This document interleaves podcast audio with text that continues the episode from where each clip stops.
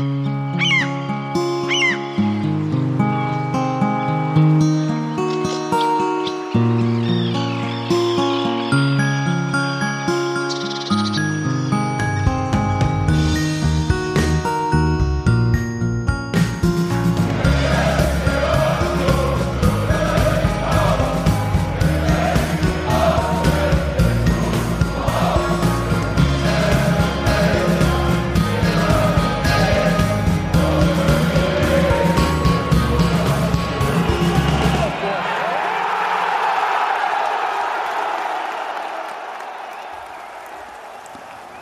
Herzlich willkommen zur 441. Ausgabe des Textilvergehens. Wir befinden uns äh, an Tag 3 nach dem verlorenen Derby gegen Hertha BSC. Das ging 1 zu 3 aus. Union hat nicht nur das Spiel verloren, sondern auch Robert Andrich und Max Kruse. Und ich heiße nicht nur Sebastian, Stimmung. sondern euch auch alle willkommen. Das ist total schön. Ich nicke hier, weil ich dachte, es ist ja vielleicht ein Videopodcast, aber ist es ja nicht. Hallo Steffi. Guten Abend. Und Grüße nach Cottbus zu Daniel. Hi. Hallo, ich finde es sehr passend, dass wir über das Spiel reden in einer Folge mit einer äh, Folgennummer, die auch eine äh, Formation in Unterzahl sein könnte. War aber nicht die Formation in Unterzahl. Ey, ne? War nicht die Rechnen war nur die nee. Quersumme aus und gucken immer, wer das spielen könnte. die Antwort ist wahrscheinlich Markus Ingwertsen. ja, gut. Da sind wir ja schon direkt drinnen in diesem Spiel, das äh, ich möchte sagen, dass Steffi gar nicht besprechen wollte, weil sie gesagt hat, hatte Hans-Martin schon alles getwittert, was es dazu zu sagen gibt. Hans-Martin hat es vor allem perfekt in einem Tweet, den ich jetzt natürlich nicht zur Hand habe, zusammengefasst. Da steht quasi alles drin. Ähm, einer von euch hat den, glaube ich, die Tage ähm, in State of the Union geschrieben. Aber wenn ich glaube, das war Felix. Ja, wenn ich jetzt sinngemäß wiedergeben sollte, dann ähm, war das schon so, dass das schon auch doof ist, so ein Derby zu verlieren, aber dass es eigentlich, also dass das einfach auch mal vorkommt, aber dass es eben viel schlimmer ist, äh, eine doofe rote Karte zu kriegen und einen Max Kruse zu verlieren und dass es doof ist, genau in so einem Moment eine eigentlich gut laufende Saison quasi so ein bisschen einreißen zu lassen. Aber eben auch, dass es mich, dieser Faktor Derby, da jetzt mir halt genauso, da, das, ähm, das ist für die Spieler, glaube ich, viel, viel doofer als für mich.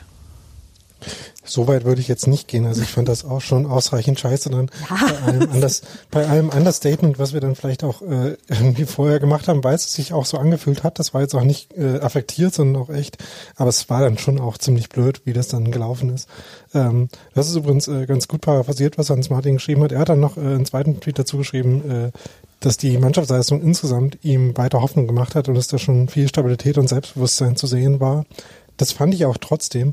Äh, aber gerade weil das halt irgendwie äh, so 72 Minuten lang äh, schon ziemlich viel davon zu sehen war, gerade deswegen hat es mich dann schon ziemlich angekotzt, äh, das Spiel dann noch so zu verlieren.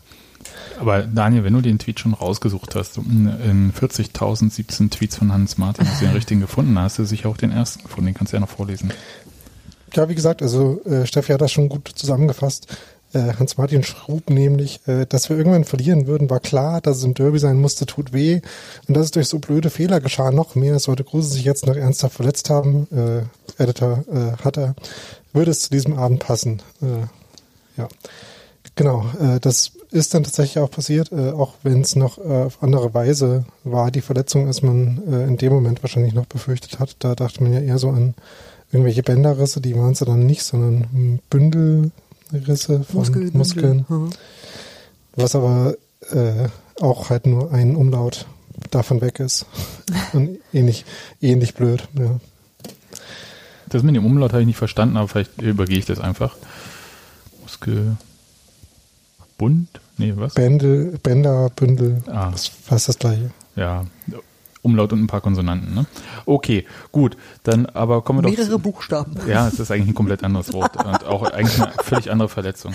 Aber das ist so schön mit euch.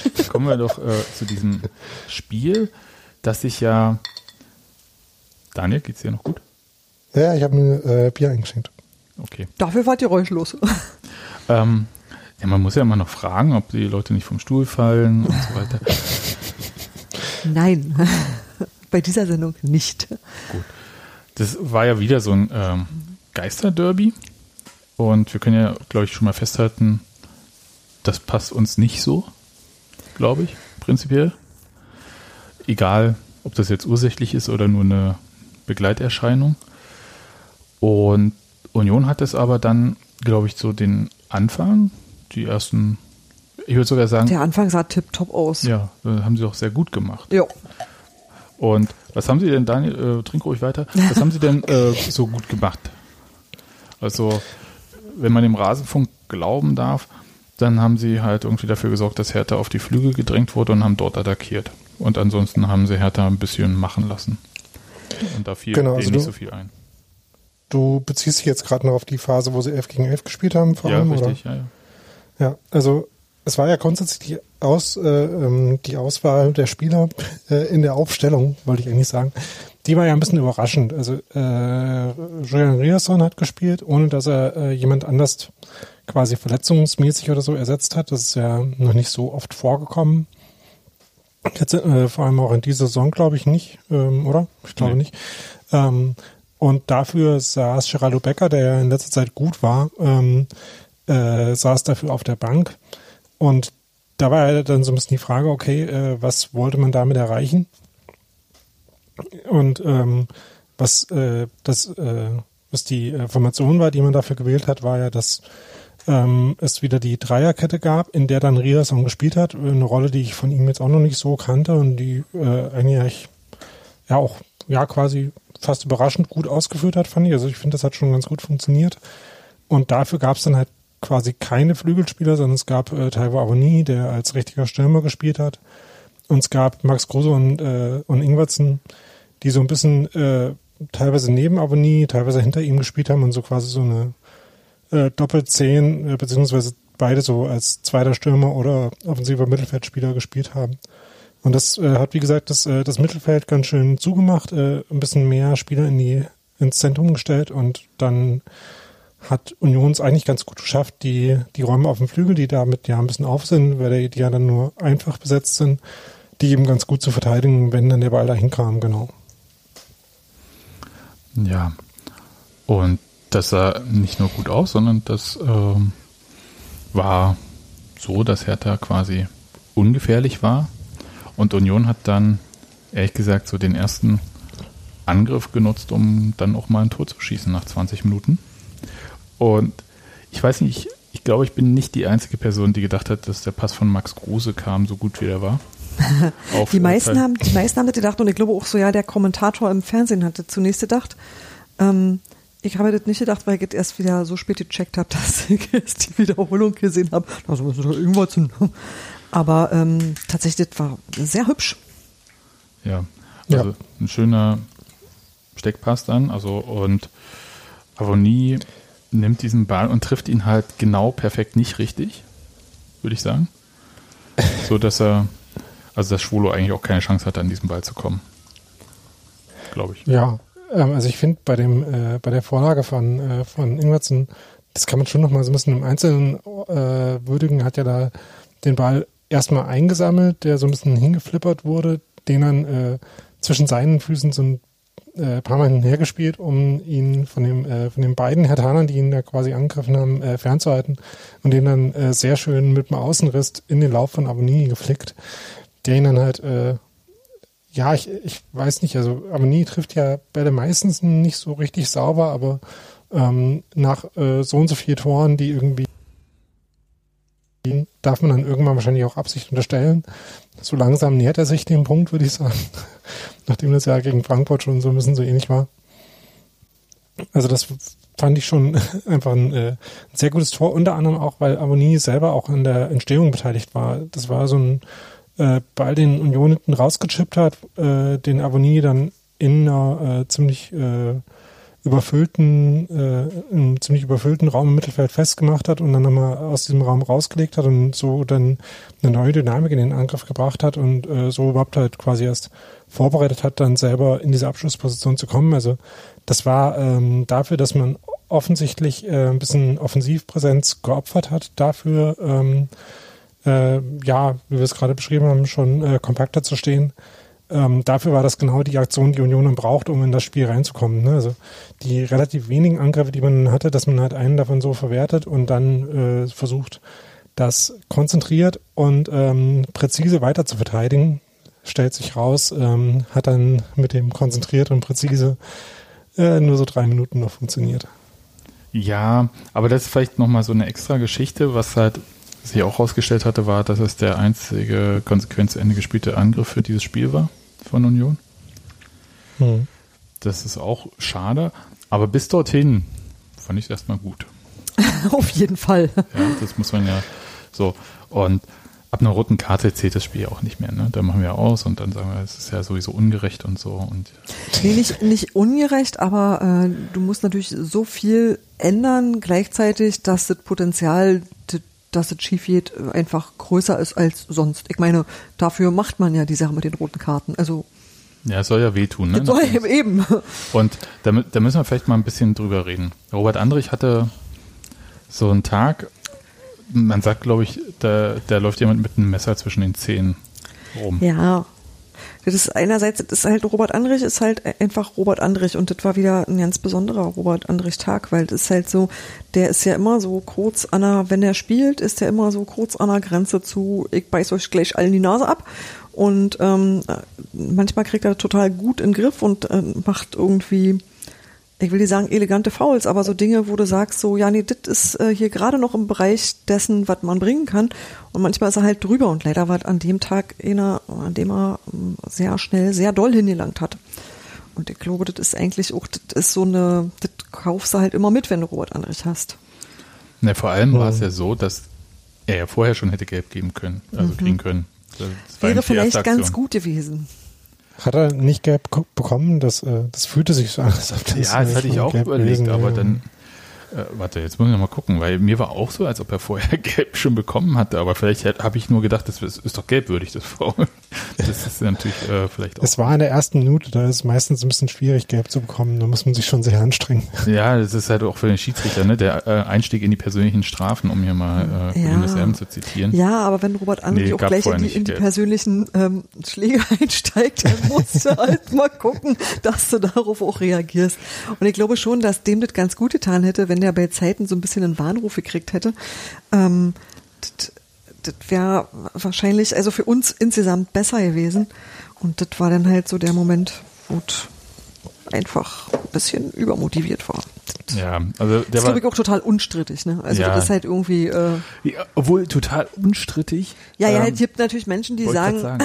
es gibt immer jemanden, der, mh, hm, ja, er hat auch den Ball getroffen, irgendwie. Ja, aber vorher hat er äh, schön das Gesicht gestempelt. Äh, ja, du haust halt Leuten nicht die Hufe ins Gesicht. Nein. Nee. Also ehrlich gesagt, ähm, das war natürlich total unstrittig. Das war eine klare rote Karte. Ich habe ähm, nochmal die Spielergesichter mir danach angeschaut. Das war so, ich dachte so, die sind jetzt überrascht, aber warum? Weil sie das Video noch nicht gesehen haben. Naja, die haben tatsächlich ja auch keine Nein. Zeitlupe und so weiter und genau. so fort, das ist richtig. Aber das war halt auch ohne Zeitlupe drüber. Ja, aber das ja. hat ja nicht der ganze, also nicht alle auf dem Platz haben ja gleichzeitig gesehen, was da passiert ist. Aber äh, im Fernsehen natürlich, wenn die Kamera drauf ist, siehst du gleich, was los ist. Und dann ist das äh, verändert. Also du siehst halt in dem Moment mehr als die Leute auf dem Platz, hoffentlich nicht mehr als der Schiedsrichter. Und äh, deswegen ist es schon, ich glaube, dass Robert Andrich selber schon wusste, dass es ähm, gerade nicht so eine gute Sache war. Der ja. hat sich aber auch selber dabei nur wehgetan. Also der hat. Ähm ja, aber hm, kann er ja auskurieren, hat jetzt ein bisschen Zeit. Hm. Ähm, gehen wir mal davon aus, dass er, also zwei Spiele Sperre ist ja die Mindeststrafe für ein rohes Spiel. Ich glaube, dass für mich äh, schmeckt es nach drei Spiele Sperre, ehrlich gesagt. Hm. Also ich glaube nicht, dass er mit einer Mindeststrafe da rauskommt. Äh, glaube ich nicht. Also ich meine, die äh, Entscheidungsfindung vom DFB Sportgericht ist ja eh immer eher opak. Aber oh, was? durchsichtig. Nicht. Transparent. Ähm, nicht. Ähm, aber es ist ja so, dass es halt schon, also es war ja grundsätzlich eine Aktion zum Ball. Ne? Also es war ja nicht, ähm, ja. ja. es war quasi äh, ähm, äh, Verletzung des Gegenspielers ins, in Kauf nehmen, mehr als ähm, äh, Gewalttätigkeiten. Also auch wenn sie es für den äh, Hertha-Spiel, ich weiß gerade gar nicht mehr, wer es war, ähm, bestimmt so angefühlt hat. Ähm, aber ähm, also ich glaube, das zählt schon noch als übertriebene Härte im äh, Fußballspielen und damit gehe ich mal davon aus, dass es bei zwei Spielen rauskommt. Äh, vor allem, weil Andrich zwar gefühlt jedes äh, Spiel eine rote Karte ähm, bekommen könnte und oft eine gelbe Karte bekommt, aber ich glaube, an rote Karten kann ich mich jetzt von ihm gar nicht direkt erinnern. Von daher ist er auch nicht äh, quasi Wiederholungsfall. Ähm, ja. So dass ich da schon von, von zwei Spielen ausgehen würde. Meinst du, das wird halt so ein typisches äh, DFB-Ding? Sie sagen drei, es kommt zu einer mündlichen Verhandlung, dann sind es zwei? Vielleicht auch das, aber also wie gesagt, ich würde jetzt nicht grundsätzlich einen Grund sehen, äh, da nicht einfach nur halt ganz normal zwei, zwei Spiele zu geben, wie das ja. halt eigentlich so der Standard ist für, für normale Fouls, die quasi drüber sind. Und also er war ja sogar am Ball. Nicht, dass es irgendwas dran erinnern würde, dass, eine, das war so ein dass Argument, eine absolut ich, rote Karte war. Das Argument habe ich aber, zwischendurch auch gehört, wo ich dachte, aber Leute, das ist doch egal. also wenn es ist halt nicht, es ist egal dafür, dass das unstreitig rot ist. Es ist nicht ganz egal dafür, äh, welches Vergehen es war, das ja. rot ist. Also ja, ist richtig. Also er hat ja nicht ansatzlos gelatscht, sondern er wollte schon Und auch nicht von hinten. Das spricht dafür, dass er vielleicht nicht äh, eine Maximalstrafe kriegt, sondern der Gegner hatte noch die Chance, den äh, Stiefel von Robert Andrich auch zu sehen, wie er kommt. Also insofern, ähm, da gab es ja schon so ein paar Sachen, die. Nee, aber das, ganz ehrlich, ich glaube, es sind drei. Also können wir ja mal kurz festhalten. Ich glaube, der DFB will drei geben. Ob es am Ende drei wären, ist die andere Frage. Hm. Ist so, aber es ist auch nur ein Gefühl. Und ähm, DFB und Gefühle, da, da müssen wir nachher mal drauf kommen. Aber das war, das hat das Spiel ja nun ähm, massiv geprägt und ich fand halt auch, dass es das viel mehr geprägt hat als ähm, manch andere Szenen später. Weil ja erstmal Union. Also aus unserer Sicht ist es sicher so, die Hertaner werden das vielleicht anders bewerten. Nee, für die Hertaner wird es, äh, wird es der Wechsel in der Halbzeit gewesen sein, aber für Union war es so, dass sie ähm, das erstmal so ein bisschen überlegt wurde, also jetzt bei Union vielleicht nicht so, aber ähm, Kommentator und ich habe auch so ein bisschen überlegt, ob vielleicht ein Wechsel noch stattfindet oder so.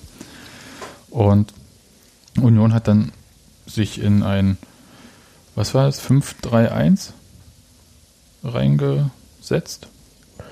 Wenn man das so nennt. Äh, 5-3-1 ist einer zu wenig. Nee, wieso? Äh, nee, nee, Quatsch, äh, Quatsch, Quatsch, Quatsch.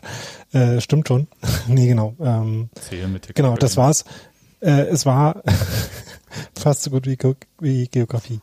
Ähm, nee, es, also es war ein 5-3-1 grundsätzlich, aber nicht ganz, weil, ähm, ähm, weil die Position von Andrich hat dann im Prinzip tatsächlich äh, Ingwertsen übernommen und Kruse ist dann so ein bisschen noch rumchangiert zwischen Mittelfeld und Angriff. Ähm, und manchmal hat sich dann äh, Abonnie noch in die äh, Mittelfeldreihe eingereiht, manchmal Kruse. Aber ähm, meistens waren es dann halt tatsächlich diese 5-3-1, äh, also so immer noch das Mittelfeld so dicht wie, äh, das zentrale Mittelfeld so dicht wie möglich haben und äh, auf den Flügeln den Raum hat lassen, in dem Hertha wahrscheinlich nicht so viel besonders Gefährliches machen kann. Ja, es gab trotzdem so ein, zwei nicht ganz ungefährliche Situationen, bei denen ich aber dachte, dass Union sich den Ball eher noch selber reinhaut. Ähm, das glaube ich einmal hat äh, Riasson am langen Pfosten gerade so noch den Ball weggehauen, bevor hinter ihm der Herr Tana den reinhauen konnte und das andere Mal, ich glaube, es war auch Riasson, an linken Pfosten den Ball dann so raus ins Aus. Ähm, ja, aber so Hertha war recht einfallslos und es kam Union ganz entgegen, erstmal in der ersten Halbzeit. Dann. Und so ging das ehrlich gesagt so es plätscherte so dahin und das einzig Unerträgliche an der ganzen Situation war, dass wir alle wussten, dass es noch eine zweite Halbzeit geben wird. Also das ist wirklich also so eine rote Karte in der ersten Halbzeit, ne? Nicht gut. Ja, ähm, genau.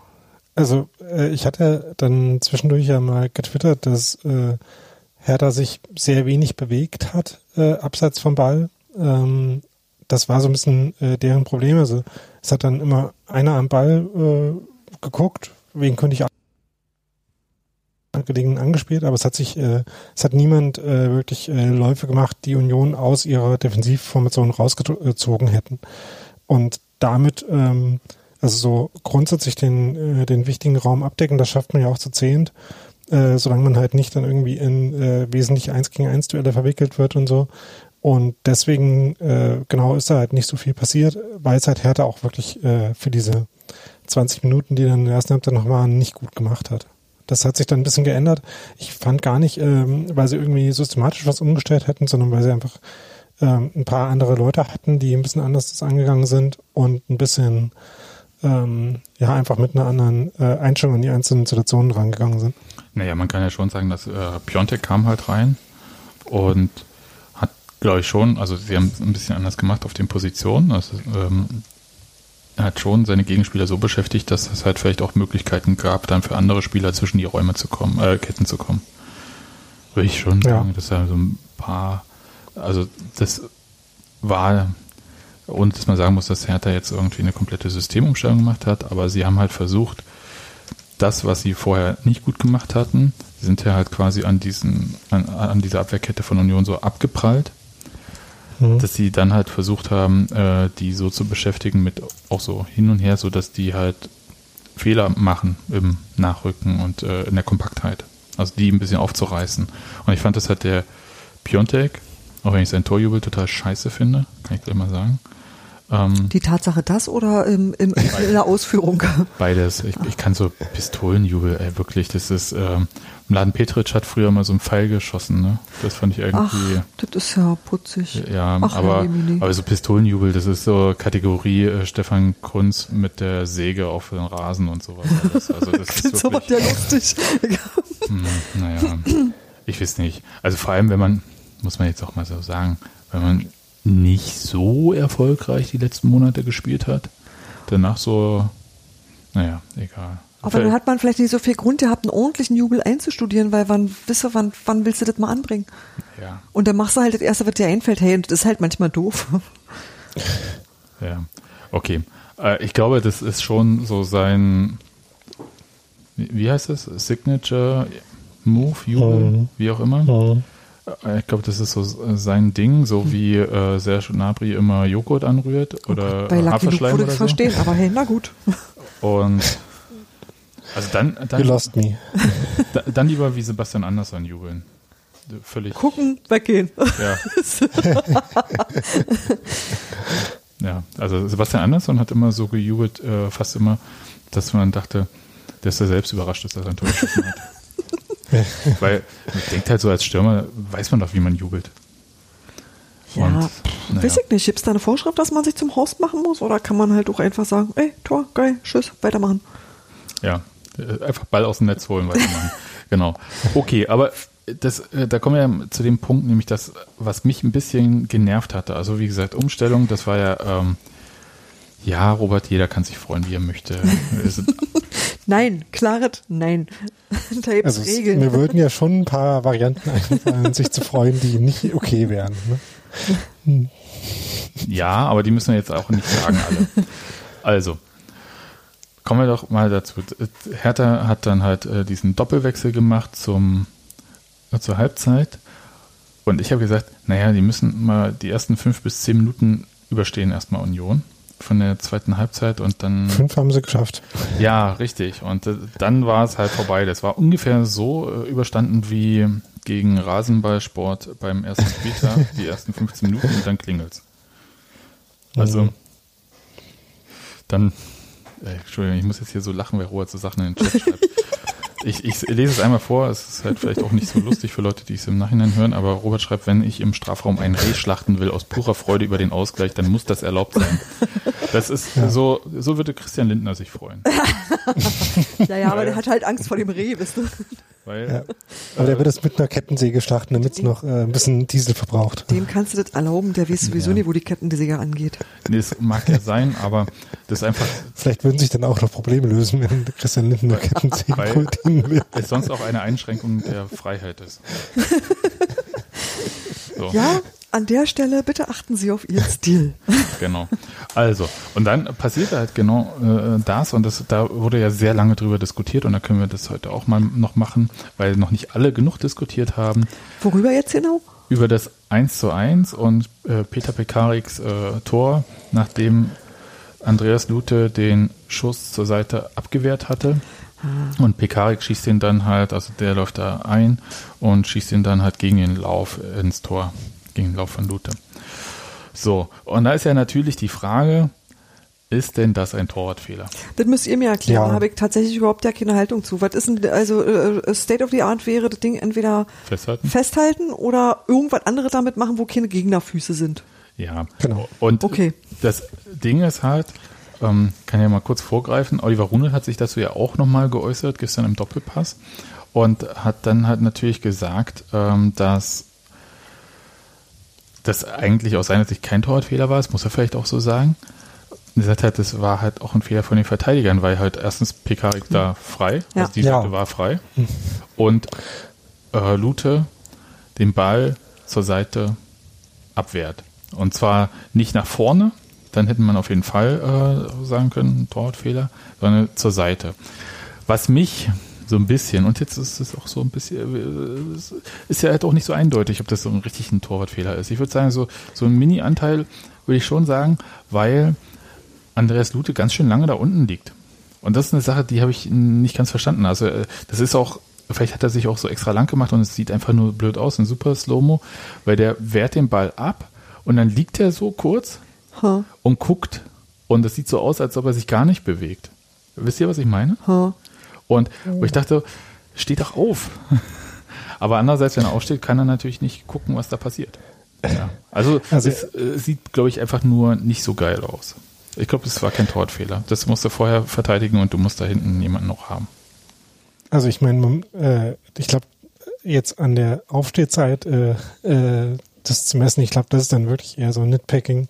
Also äh, Fandst du nicht, Das dass er so rum, dass er aufreizend da rum, dass ich will, aufreizend rumlag, ist jetzt vielleicht Robi hat gerade in den Chat. Ich äh, guck gleich mal und sag euch das denn. Aber Ähm, also ich habe mir das auch gerade mal angeguckt. Also äh, das ist ja so Tore können ja auch überdeterminiert sein mit Fehlern. Ne? Also man kann ja in so einem Fe äh, Angriff mehr als einen Fehler machen und vielleicht braucht es auch mehr, äh, mehr als einen Fehler von so elf Leuten, die da Fußball spielen, damit da ein Tor bei rauskommt für die anderen. Ähm, von daher, ja, es war ein äh, äh, großer Fehler von Lenz, äh, da nicht bei PK zu sein, weil Lenz an einer Stelle steht, wo er nichts im, zum Spiel beiträgt. Deswegen, ja, ähm, man muss diesen, äh, diesen Raum zumachen, damit da nicht äh, jemand ganz alleine steht und den Abstauber machen kann. Kann man den noch besser zur Seite abwehren? Bestimmt, vielleicht. Ähm, also es ist eine nicht perfekte Torwartaktion gewesen, das kann man sagen. Ähm, es ist eine, die äh, quasi äh, komplett äh, dazu führt, dass dieses Tor fällt. Nee. Ähm, und da muss man ja auch noch mal sagen, da gehört ja schon auch noch die Entstehung von diesem Schuss so ein bisschen dazu. Ähm, ich hatte, äh, als ich getwittert habe, dass, ähm, dass äh, Hertha sich in der ersten Halbzeit zu wenig bewegt hat, äh, hatte ich da ähm, das mit dem Wort Hardenesk beschrieben, äh, was ein Basketballvergleich ist und bedeutet, dass die sich alle nicht bewegt hatten, haben, wenn sie den Ball nicht hatten. Ähm, jetzt war das Ding äh, bei dieser Aktion von Kunja, das war halt auch dann wieder so eine äh, James Harden Aktion in der Form, dass er einen Ball hat und dann äh, eine individuelle Aktion gemacht hat, die die Aufmerksamkeit von allen anderen auf sich gezogen hat, sodass alle irgendwie sich Richtung Kunja bewegt haben und dann halt Pekarek an der Stelle freistand. Und das war halt besonders bei, ähm, bei Lenz halt sehr sinnlos, weil Lenz stand dann direkt neben Friedrich, äh, also hat da wirklich nichts zu beigetragen, da irgendwas zu, ähm, äh, zu verteidigen. Und Union hat sich dann quasi, also dieses eine Dribbling von, äh, von Kunja an Andre, äh, nicht an Andrich, an Ingwertsen dann wahrscheinlich ähm, vorbei, ähm, hat halt die ganze Union-Mannschaft da aus dem Takt gebracht und das darf halt eigentlich nicht passieren. Also dass äh, von einer gegnerschlagenden Aktion dann die ganze Mannschaft geschlagen sozusagen, das ist ein bisschen, ähm, bisschen unglücklich und äh, von daher ähm, hätte Lute mit einer perfekten Aktion die Gelegenheit gehabt, diese ganzen anderen Fehler zu korrigieren, die dann passiert sind und das irgendwie noch so zu retten. Ähm, ja, aber ist Lute daran schuld, ist das Torfeld nicht mehr als äh, etliche andere Spieler auch. Also jetzt aber jetzt äh, erste ganz schön rum. War es jetzt ein Nö. oder nicht? Nur ein bisschen. Wie gesagt, es kann beides gleichzeitig sein. Es kann ähm, sein, dass jemand Schrödinger als Äh, Torhüter. ähm, dass man den besser halten hätte können, als äh, Lute es gemacht hat. Ähm, aber Lute kann ihn auch so halten und es fällt kein Tor, weil Lenz dann da steht, wo Pekarik steht und ihn weghaut. Tja, Also Ist halt so. Du eierst rum, aber okay. Nein, das, äh, äh, Sebastian, nur weil du im Doppelpass warst, äh, musst du jetzt nicht komplett das Konzept von Nuancen aufgeben und äh, nur einzelne Spieler zum Sündenbock machen wollen. Darüber Also, eiern wir ich nachher noch hätte, gemeinsam ni- rum, Daniel. ich hätte nicht gedacht, dass wir dich so schnell, dass wir dich so schnell hier verlieren. Da kennst du mich aber schlecht. Ähm, Ja, Boulevardbasti, ich weiß. ja. Was mich eigentlich aber danach, also ein bisschen positiv gestimmt hatte, war, dass Union dann nicht den Kopf verloren hatte, erstmal nach dieser Aktion. Ja, das war zwar, also so, du hältst halt diese, das Ergebnis und kriegst dann irgendwie zu einem äh, bescheuerten Zeitpunkt irgendwie dieses Tor, also recht früh, das meine ich mit bescheuerten Zeitpunkt. Das kann ja auch dazu führen, dass äh, du sämtliche Hoffnung fahren lässt. Aber das ist nicht passiert. Ich fand, sie haben dann trotzdem weiter versucht irgendwie, aber sie haben es nicht mehr geschafft, irgendwie selber in Aktion zu kommen. Das äh, ist vielleicht, äh, glaube ich, echt ein Unterschied, der quasi mit dieser roten Karte eigentlich einherging. Und bei so einem 1-1 fängst, müsstest du ja schon mal anfangen, irgendwie auch eigene Aktion zu haben. Und da passierte irgendwie nicht so viel. Und dann gab es halt diesen, wann war das, 74., 72., irgendwie in dem Dreh, diesen Rückpass von, war der von Max Kruse? Ich glaube, ne? Äh, ähm, auf äh, Lute. Und ich weiß nicht, wie es euch geht. Das ist für mich tatsächlich viel mehr so ein Punkt, wo ich sage, da hat der Torhüter viel mehr eine Aktie dran als an dem 1 zu 1 aus meiner Sicht. Also wenn man so Fehler gewichten möchte, würde ich sagen, war der beim zweiten Tor aus meiner Sicht ähm, schwerwiegender als der beim ersten Gegentor, weil Lute eigentlich, glaube ich, versucht, das Spiel, also nicht einfach den Ball rauszuballern, sondern ähm, Mitspieler zu suchen und braucht dann halt eigentlich so diesen Moment so lange, um sich dann zu entscheiden, okay, jetzt kommt mir dieser Spieler beim Anlaufen doch ein bisschen zu nah und ich muss ihn jetzt irgendwie rausschlagen und trifft ihn dann halt auch nicht gut genug, damit er halt auch weit genug äh, rausgeht. Und der kommt dann halt recht schnell zurück und dann ist die Fehlerkette auch dann da und dann natürlich muss er auch nur abgefälscht sein von Riosson, der Schuss. Aber das äh, war dann auch schon vorbei. Also Union stand dann halt nicht in der Ordnung, ja, als der Ball zurückkam. Und das Ja. wäre halt vielleicht, also egal wie man das jetzt irgendwie ähm, findet, man sagt sich natürlich leicht nach so einer Aktion, ähm, er muss, er muss den Ball einfach richtig weit raushauen. Ähm, selbst wenn sie dann den Ball gewinnen, steht Union halt wieder in Ordnung gegen den Ball. Aber das war für mich mehr ein Fehler als das erste. Ja, also wirklich, ähm, das richtig weit raushauen ist dann am wenigsten äh, der Punkt, den man, den ich ansprechen würde, weil ähm, er haut ihn halt nicht richtig raus, weil er dann da unter Druck ist, wie du gesagt hast. Ähm, das Ding ist halt, er hätte vorher einfach ein bisschen besser zum Ball gehen können, hatte dann eigentlich auf jeder Seite einen Innenverteidiger, zu dem er den relativ ruhig hätte hinspielen können, ähm, ist aber ein bisschen zu langsam im äh, Rauskommen und ist dann deswegen äh, in einer Situation, wo, wo der Pass zumindest nach links von ihm, äh, von Luther aus, nicht mehr sicher ist. Nach rechts, der wäre vielleicht schon noch gegangen.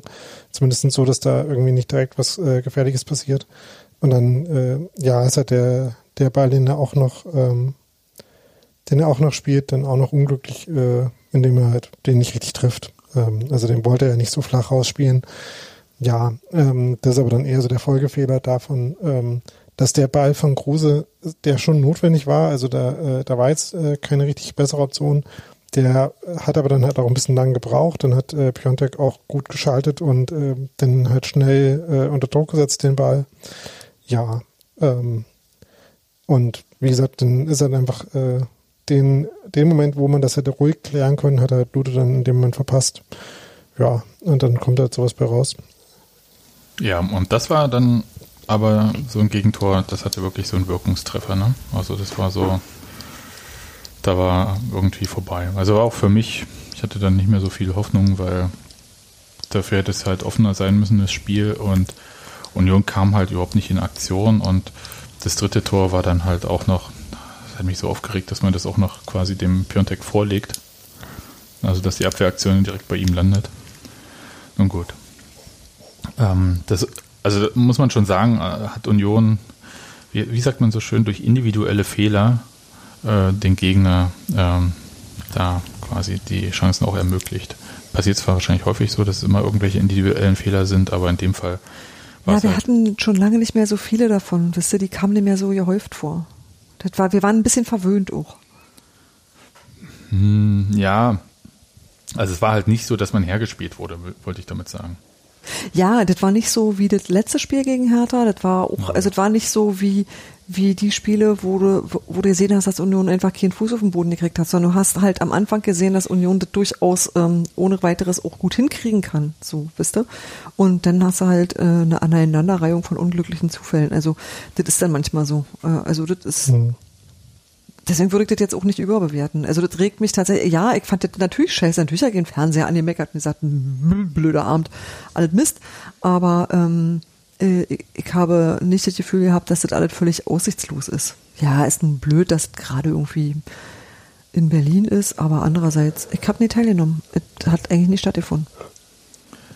Ja, so kann man. Was halt noch dazu kam äh, bei dem äh, ganzen war halt, dass noch ähm, man auch schon gemerkt hat, dass die Quote in den Aktionen halt runtergegangen ist. Also je länger Union dann halt in Unterzahl so vor sich hin verteidigt hat, ähm, mhm desto äh, mehr Fehler waren dann auch irgendwie dabei. Einfach äh, halt so, so ganz kleine Fehler, dass man halt einfach äh, Ball nicht wegkriegt. Ähm, das, ich glaube, zwischen dem 1-1 und dem 2-1 gibt es so einen Moment, wo Knoche einen Ball zur Ecke klärt, den äh, 10 Zentimeter dahinter Lute aufgenommen hätte.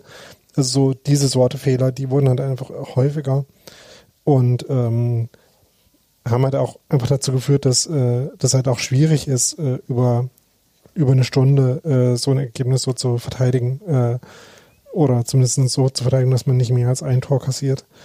Das war dann äh, halt auch einfach äh, prinzipiell unwahrscheinlich, äh, dass man das so hinkriegt.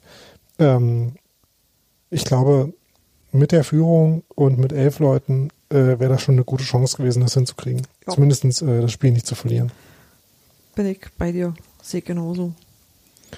Vor allem, weil dann man ja immer noch die Chance gehabt hätte, ähm, irgendwann dann doch noch ein bisschen mehr Kontergefahr einzuwechseln, gerade wenn man führt, ne, dann halt doch noch äh, so jemand wie Becker zu bringen, äh, wie Bülter, die ja dann auch schon noch kamen. Ähm, aber wenn das halt aus einer Position von der Führung macht, dann ist es natürlich nochmal auf eine andere Weise effektiv, wenn Hertha dann mehr und mehr aufmachen muss.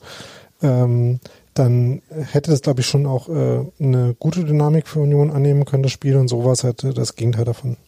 Ja, ich fand es interessant, dass Union nach dem äh, 3-1 ähm, schon Anstrengungen noch unternommen hat, äh, zum Anschlusstreffer zu kommen und da irgendwie vielleicht doch noch so Richtung Ausgleich auch sich zu bewegen. Auch wenn es nicht erfolgreich war. Aber die haben sich nicht jetzt so abschlachten lassen, dann wie in dieser ganz kurzen Phase beim 0 zu 4 in der Rückrunde der vergangenen ja, Saison. Das meine ich. Das fand ich äh, ehrlich gesagt ganz gut. Aber es gab dann halt auch noch äh, diese Verletzung von Max Kruse und da habe ich richtig im Strahl gekotzt. Also aus vielerlei Gründen natürlich, aber mh, mm, zuallererst einfach, weil das war so, wann war das, 94. Minute? Also das war so... In der Nachspielzeit auf alle Fälle, ja. Also definiere sinnlos. Huh. Auch noch so ohne richtige Gegnereinwirkung. Also er wurde vom Gegner unter Druck gesetzt, aber der Gegner hat ihn ja jetzt nicht ähm, da, ähm, also er hat ihn bedrängt, aber mehr auch nicht. Also das, ja, diese dieser Rasen in diesem Olympiastadion, das macht mich auch fertig. Haben die Leute früher bei unseren Rasen auch immer gesagt. Ja, aber mittlerweile gibt es, also. Ja, ja, inzwischen haben wir Rasen, das ist korrekt. Aber jetzt weißt du mal, was die immer gemeint haben. Ja, aber ja, da kann man jetzt irgendwie ganz viel meckern. Das hat irgendwie zu diesem Tag noch gepasst. Ja, also ich fand auch bei Robert Andrich ähm, schon auch ätzend, nicht nur, dass er irgendwie da diesen Platzverweis kassiert hat, sondern dass der auch noch fehlen muss, die nächsten Spiele. Das fand ich noch irgendwie, weißt du, so ein Spiel verlieren, ja, ja, gut und so weiter und so fort. Aber dass dir das dann auch noch für zukünftige Spiele wehtut. Und äh, bei Max Kruse ist ja so Muskelbündelriss. Ja, das sind, ähm, wer hat das im Chat mal ausgerechnet, zehn Spiele mindestens, hm. die er jetzt irgendwie fehlen wird. Mann, Mann, Mann. Normalerweise hätte man wenigstens vier Wochen Winterpause, dann wären es nicht so viele Spiele, aber so, hm, kotzt mich an. Ja. Mhm. Ich weiß, da gibt es nicht Ja. so viel zu sagen dazu Ja. weiter. Also ich bin halt schon gespannt, wie sie das hinkriegen, ähm, wie sie damit umgehen.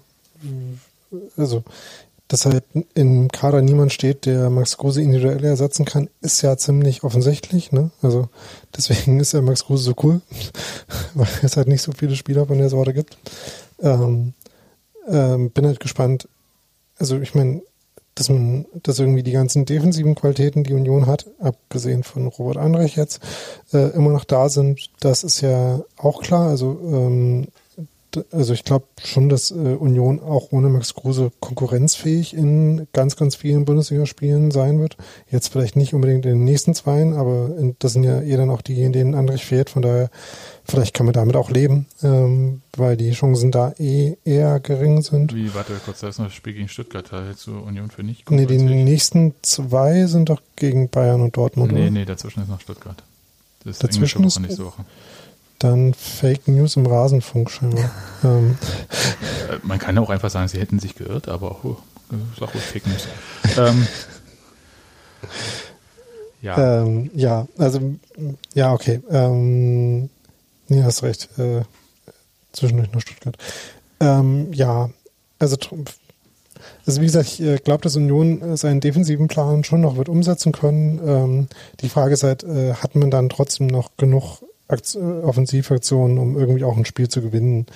Ähm, andererseits wäre es halt auch ein Erfolg, wenn äh, von den nächsten äh, vier Spielen, sagen wir mal, zwei bis vier Punkte rauskommen. Das wäre schon ganz gut. Ähm, das ist ja das Gute an der äh, relativ komfortablen Position, in die sich Union jetzt gebracht hat selber, äh, dass man damit halt leben könnte. Naja, also ich bin da so, äh, ja, das ist komfortabel, weil 16 Punkte, aber 16 Punkte sind noch nicht die 20, die Union in der vergangenen äh, Halbserie, also in der Hinrunde der vergangenen Saison hatte. Das heißt, ähm, man ist da noch nicht über dem Soll. Das wäre so erstmal mein Punkt.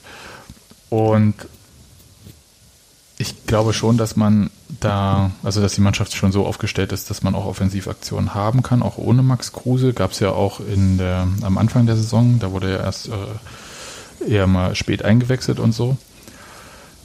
Und ähm, ich würde da nicht so danach gehen, wie, ich glaube, es war Bild BZ heute oder so, die gesagt haben, ja, das einzige Spiel ohne Max Kruse, es war gegen KSC im Pokal. Und äh, da hat man ja gesehen, wie lang, wie schwer sich Union da getan hat. Naja, das ist mir ein bisschen zu dünn. Da gab es auch, da gab gar keinen Stürmer im Prinzip. Ähm, also Cedric Teuchert war da so das und das ist ja nun wirklich alles andere als ein Stoßstürmer. Und Taiwo Avoni, würde ich schon mal sagen, mit dem kann man auch mal das, äh, den langen Hafer spielen. Der ähm, kann den Ball schon auch noch festmachen irgendwie. Und ich würde auch sagen, dass häufig vergessen wird, äh, wie gut äh, Markus Ingwertsen eigentlich auch hinter den Spitzen spielen kann oder hinter der Spitze, also als hängende Spitze, wie auch immer. Und äh, dass der schon auch so ein guter Vorbereiter, aber halt auch Vollstrecker sein kann. Also da mache ich mir jetzt nicht so die Monster-Sorgen. Ich mache mir ehrlich gesagt tatsächlich um dieses äh, zentrale defensive Mittelfeld mehr im Kopf. Ja, da stehen jetzt äh, Grisha Prömel nicht in Form, muss man so sagen. Sebastian Griesbeck habe ich einfach keine Meinung zu. Ähm, der äh, ist auf jeden Fall nicht im totalen Spielrhythmus. Ähm, die beiden spielen dann jetzt erstmal gegen Bayern. Na, hervorragend. Und das ist halt so, sind halt so Positionen, die sich dann halt auch Richtung, also die halt auch so der Restabwehr dann halt auch noch so eine Stabilität geben. Und da ist Robert Andrich einfach eine Person, der wird ja häufig auf seine ähm, manchmal rustikale Zweikampfführung reduziert. Äh, Das vergisst aber, wie viel Tolle. Insta-Stories er gemacht hat. wie viel er läuft und das meint nicht auf Instagram. Nein, Mann. Halt so, so prinzipiell und ähm, dass der halt auch ähm, so gut auch einläuft, um mal aus der zweiten Reihe zu schießen. Also, ich Robert Anders halt würde nicht erste Liga spielen, wenn er nichts weiter könnte als kloppen. Ja. Also ich bitte dich. Also das habe ich nicht mal ansatzweise, das habe ich nicht mal gedacht. Ich hoffe auch nicht gesagt. Ähm, ich finde den ganz hervorragend. Also das ist irgendwie ja keine Frage. Ja, das fällt halt auf, dass er äh, mehr Gelb kassiert als viele andere Spieler. Aber die Saison gar nicht so. Aber nee, bisher nicht. Ja, dann macht er gleich die rote. Aber nee, äh, aber das, das macht mir ähm, ehrlich gesagt, äh, Daniel, viel mehr Sorgen. So, dieses, ähm, die anderen Sachen, da hast du natürlich recht, dass man schauen muss. Das war ja so ein bisschen das Thema von Union in der vergangenen Saison und ich würde mal sagen, das Pokalspiel, aber das ist auch unter so ein bisschen andere Voraussetzungen gewesen. Ähm, es geht schon darum zu gucken, wie viel Offensivaktionen sie sich dann halt auch herausarbeiten. Äh, sieht es dann so aus wie in der zweiten Halbzeit gegen Hertha, dann wäre es halt schon mau. Kann ich mir aber ehrlich gesagt nicht vorstellen, weil nur weil Max Kruse nicht da ist, sind ja die anderen Spieler nicht auch weg. Und ja, also ich finde, das er setzt die halt gut ein, ja. Und vielleicht äh, ja. wird das nicht in diesem Maße stattfinden. Aber vielleicht ist man dann halt mit den Torschancen ein bisschen effizienter als zuletzt. Ja, also die, äh, der Vergleich zu dem Spiel hinkt dann ja schon gewaltig, weil man Natürlich. wird ja schon noch elf Spieler aufbieten können, gehe ich mal von aus. Ähm, und ich meine, dass, äh, dass die Personaldecke im zentralen Mittelfeld eigentlich zu dünn ist, das sagen wir hier schon seit einem halben Jahr. Also das ist jetzt auch, äh, das war ja klar, dass halt äh, möglichst nicht so viel auf einmal passieren darf. Ähm, Wäre halt vielleicht ganz schön, wenn es äh, eventuell klappen könnte, dass äh, äh, ähm, Christian Gentner im Christian Gentner Derby dann vielleicht schon wieder mitspielen kann. ja. Auch wenn das eng wird. aber allein schon für die allein schon für die Genugtuung äh, ähm, ja. von einem Christian Gentner Tor gegen Stuttgart ähm, ja. Oh, ja, würde ich das äh, sehr da, feiern. Da würde ich auf jeden Fall, dafür würde ich Twitter nochmal extra einschalten. Und dann mich zurück. Eieieiei. So viel Popcorn gibt es auf der ganzen Welt nicht. Ja, also das ist ja natürlich richtig, aber man muss ein bisschen vorsichtig sein. Also ähm, ich bin so, äh, also ich, ich, fand Union jetzt in den vergangenen zwei, drei Spielen nicht überragend, ja, und das kann sich halt auch so ein bisschen noch fortsetzen. Also bin mal gespannt, wie sich das jetzt irgendwie so ergibt ähm. und äh, wie Nee, nicht, äh, du, du, fandst Union, du fandst Union in den letzten zwei, drei Spielen nicht überragend. Nee. Äh, das äh, schließt das äh, Bielefeld-Spiel aus, das war vor vier Spielen. Richtig, Dann, aber dazwischen war ein genau. Fand ich beide nicht so ah, super. Ja, aber äh, Frankfurt zum Beispiel war ja einfach schon eine super Anfangsphase, die man äh, vielleicht auch noch mehr hätte nutzen können. Ja. Und danach war das ein Spiel, ähm, ich fand das, das war halt ein Bundesligaspiel von Union. Ähm, also ich ja, glaube, äh, das war schon, Daniel. war schon ein ordentliches Niveau und äh, auch, dass man da mal zurückkommt, das fand ich schon äh, sehr okay. Und das ging, Spiel gegen Köln äh, hat man halt gewonnen, was man ja jetzt auch gesehen hat. Äh, das ist auch nicht automatisch passiert äh, in Spielen gegen Köln, dass man die gewinnt. Also ich, da muss man, glaube ich, schon irgendwie auch den, äh, das Maß äh, behalten in der Einschätzung. Und ich finde, das ist schon alles noch okay. Ich frage jetzt nur aus Interesse, seid ihr jetzt mit dem Derby eigentlich durch und wendet euch schon anderen Themen zu oder ja, wollt ihr, wollt ihr noch?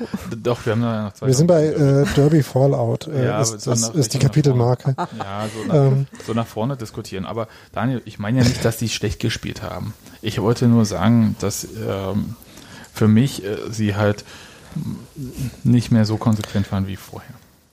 Du willst sagen, dass du gerade schon wieder die Sieglos, äh, die Sieglos-Serie äh, zählst und nicht mehr die. Natürlich, äh, die, kennt er ja von äh, mir.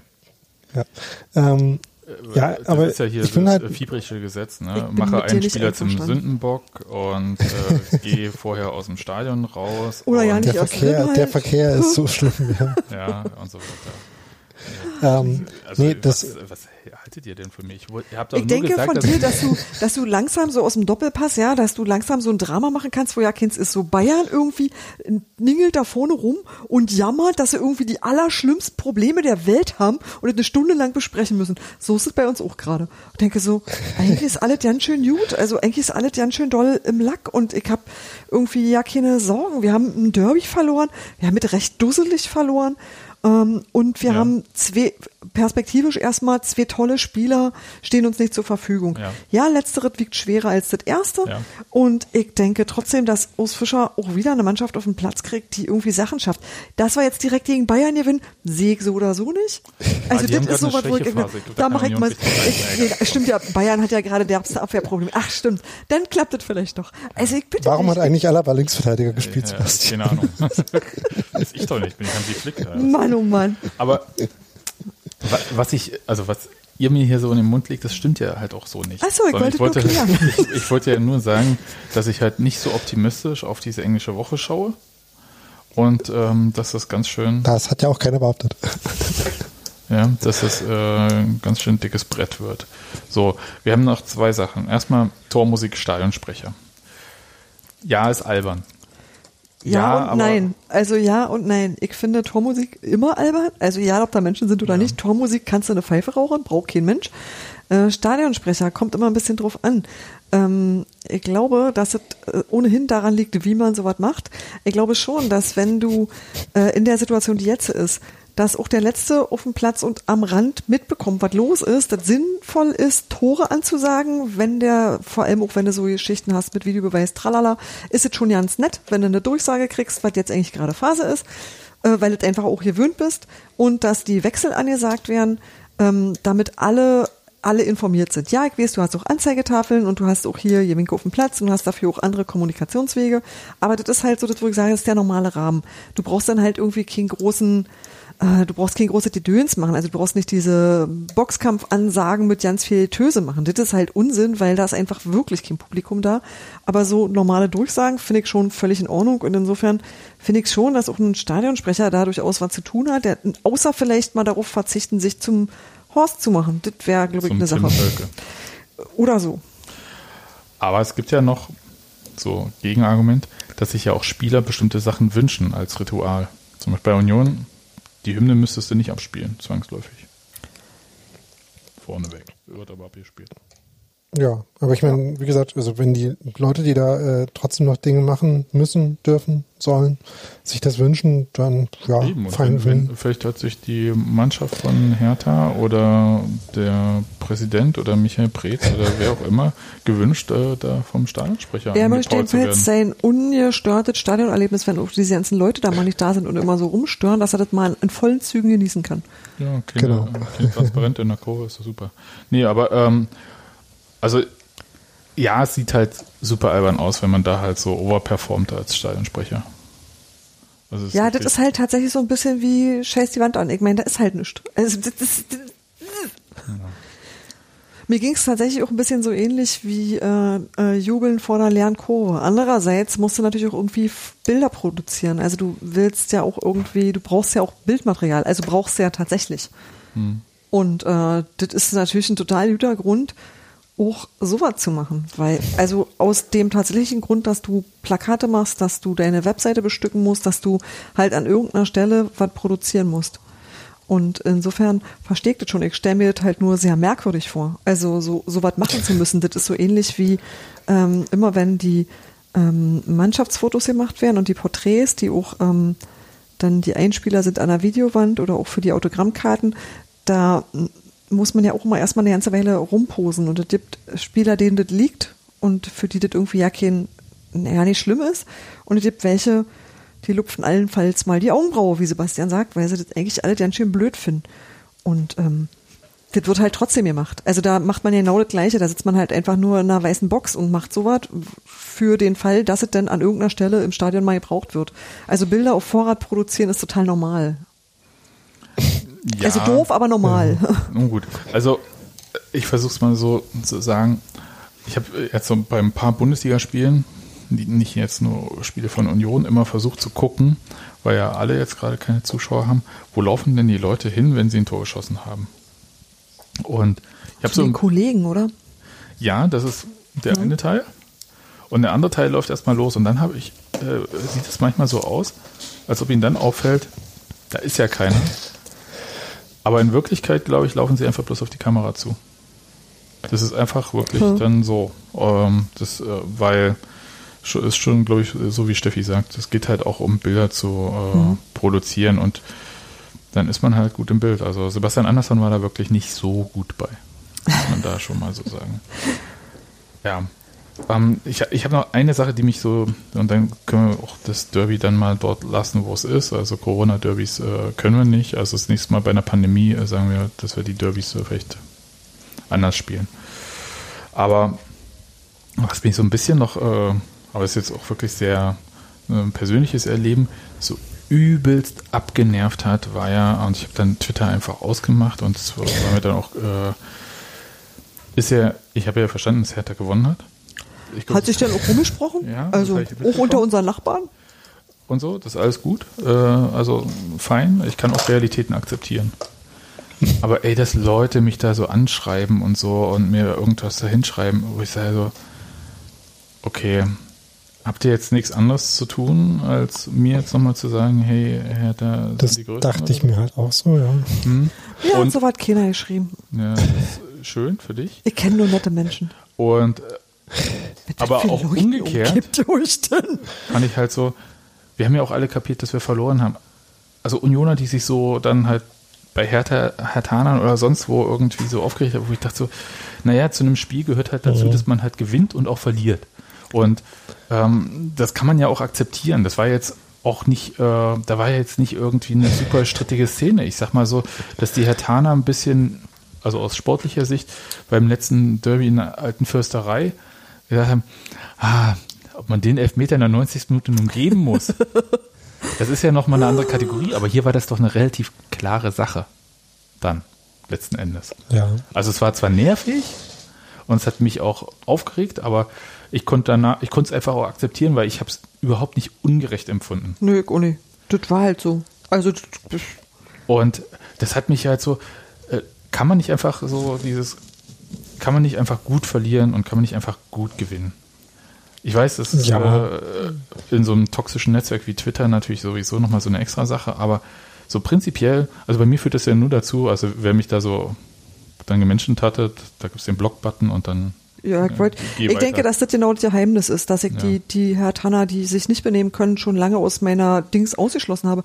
Weil ich habe ja auch, ich kann doch ernsthaft wirklich jemanden wie, wie Sir Henry oder so sagen, das habt ihr gut gemacht und das habt ihr verdient gewonnen. Und das finde ich auch völlig in Ordnung. Also da finde ich auch überhaupt ja nicht dabei.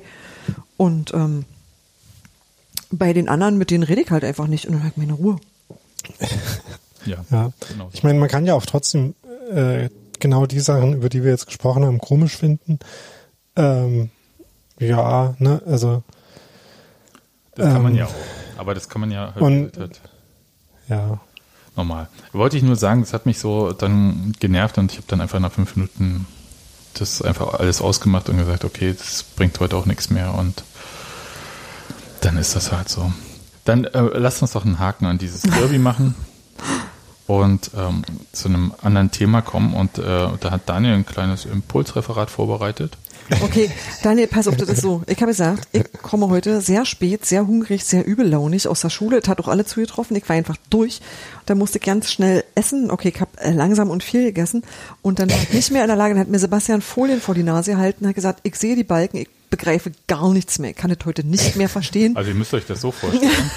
Äh, ich weiß nicht, wer es gesehen hat. Also am Freitag gab es ja eine Pressekonferenz mit Oliver Bierhoff. Be und wir kennen doch alle das Meme äh, mit den zwei Bildern mit dem Flipchart. So nee. saßt du dann am Küchentisch. Ja, nee, es war eher so wie Oliver Bierhoff, weißt du, ich hatte dann halt so einen Klicker in der Hand und habe dann halt so durch die DFL äh, PowerPoint durchgeführt und Steffi hat mich halt einfach so angemaut und er hat gesagt, naja, dann rufe ich jetzt einfach mal Daniel an und dann soll er das vorbereiten, weil ich kann so nicht arbeiten. Und Daniel hatte ja seine. Gern geschehen, Steffi.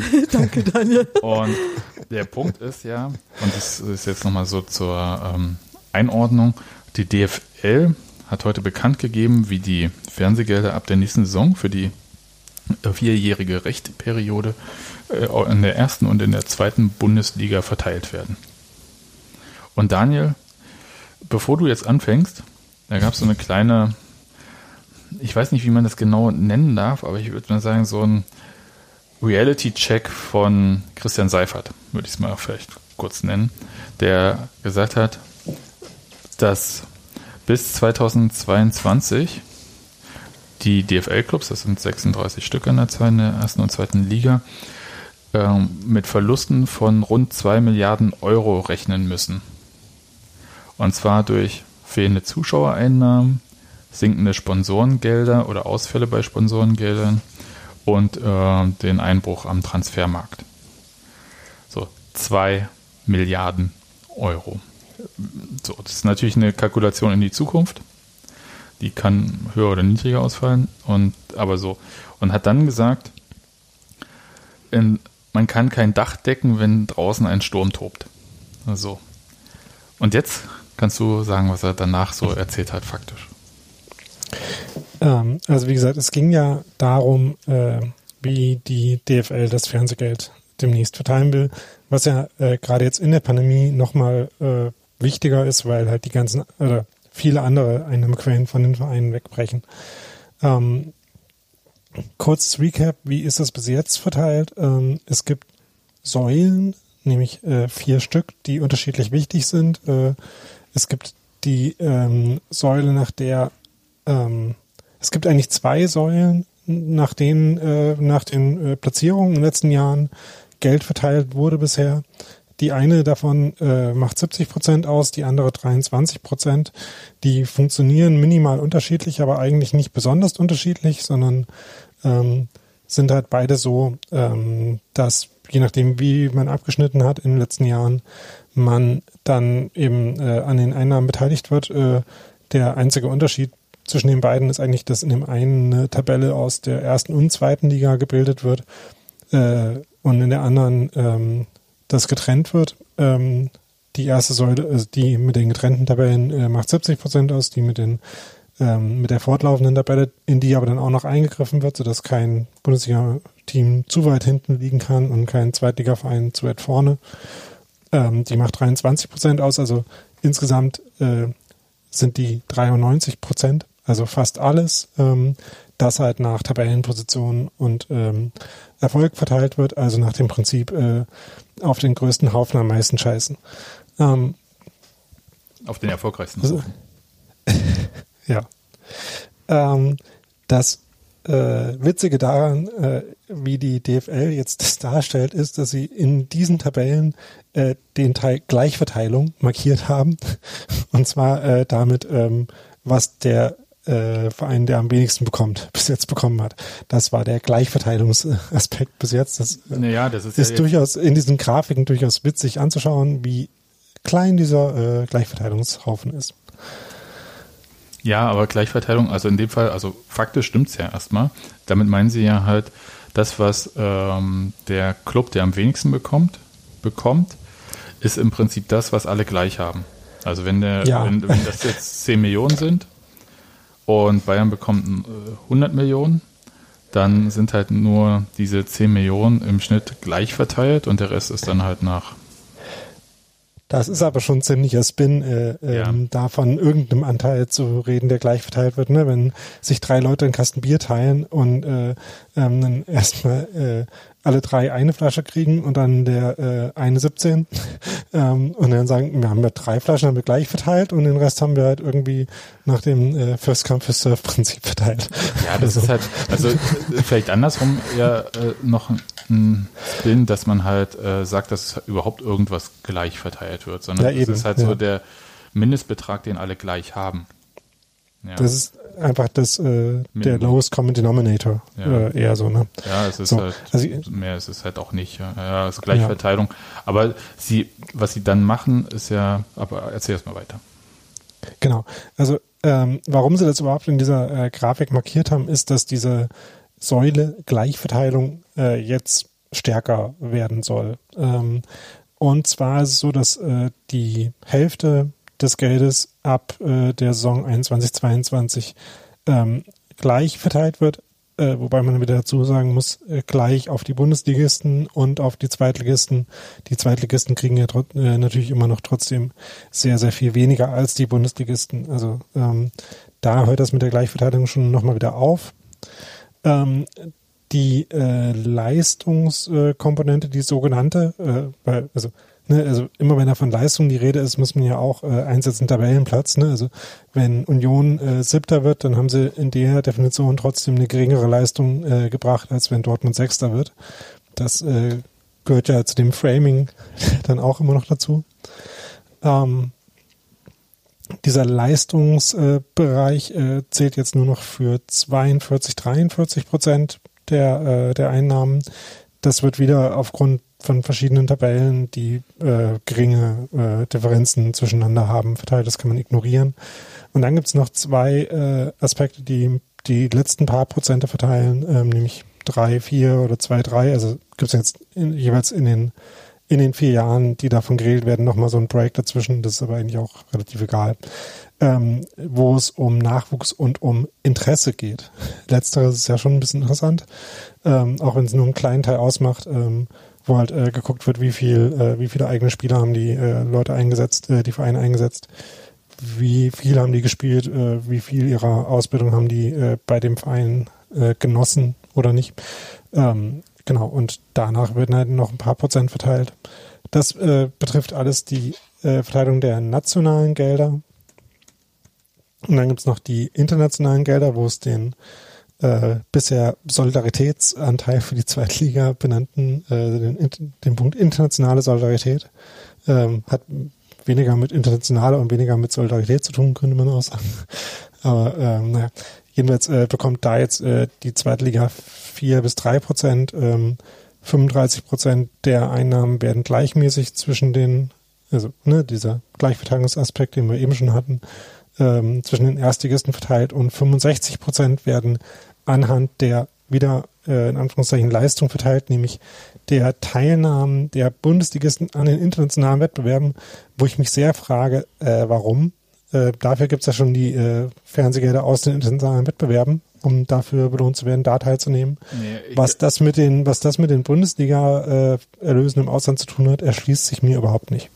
Ja, mir schon, weil das ja über Bande gedacht ist. Das heißt, wenn ein Verein international auftritt, dass er dann halt mehr Aufmerksamkeit bekommt. Man kann aber mittlerweile auch messen, äh, welche Vereine, also bei welchen Spielen mehr eingeschaltet wird als bei anderen. Ja, aber also wie gesagt, das hat ja einfach nichts miteinander zu tun. Also Nein, äh, beziehungsweise ähm, doch, beziehungsweise muss man ja, halt also man muss ja den Umweg nicht. Ja, aber warum muss man über Bande spielen, wenn äh, ähm, man Futsal spielen will und kein Halbfußball.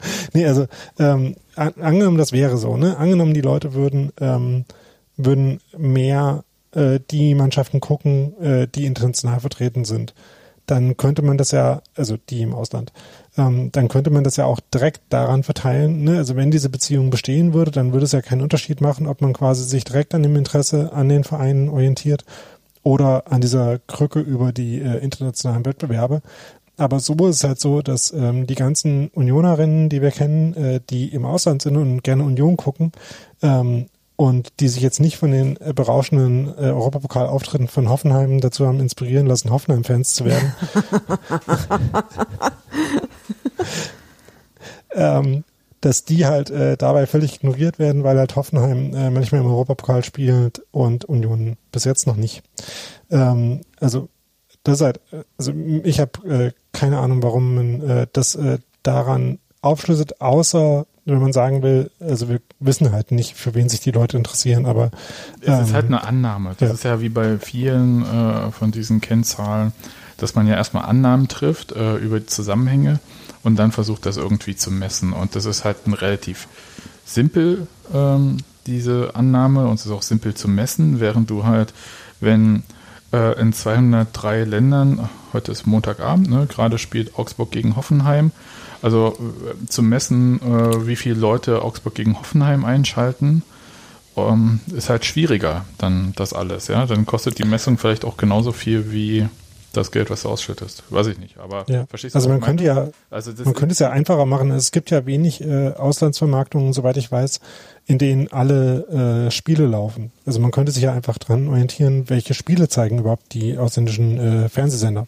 Ja, also zum Beispiel. Äh, du hast mich total. Ich versuche bloß zu erklären, was äh, das halt nicht hinter allem äh, gleich irgendwie steckt. Ähm, so ein bestimmter Spin, sondern manchmal ist es halt auch einfach nur, dass es einfacher zu messen ist und dass alle mit dieser Grundannahme d'accord gehen oder meistens. Ja, und wie gesagt, äh, die Grundannahme wollte ich ja in Frage stellen. Darum ging es ja nur. Ja, aber äh, also okay.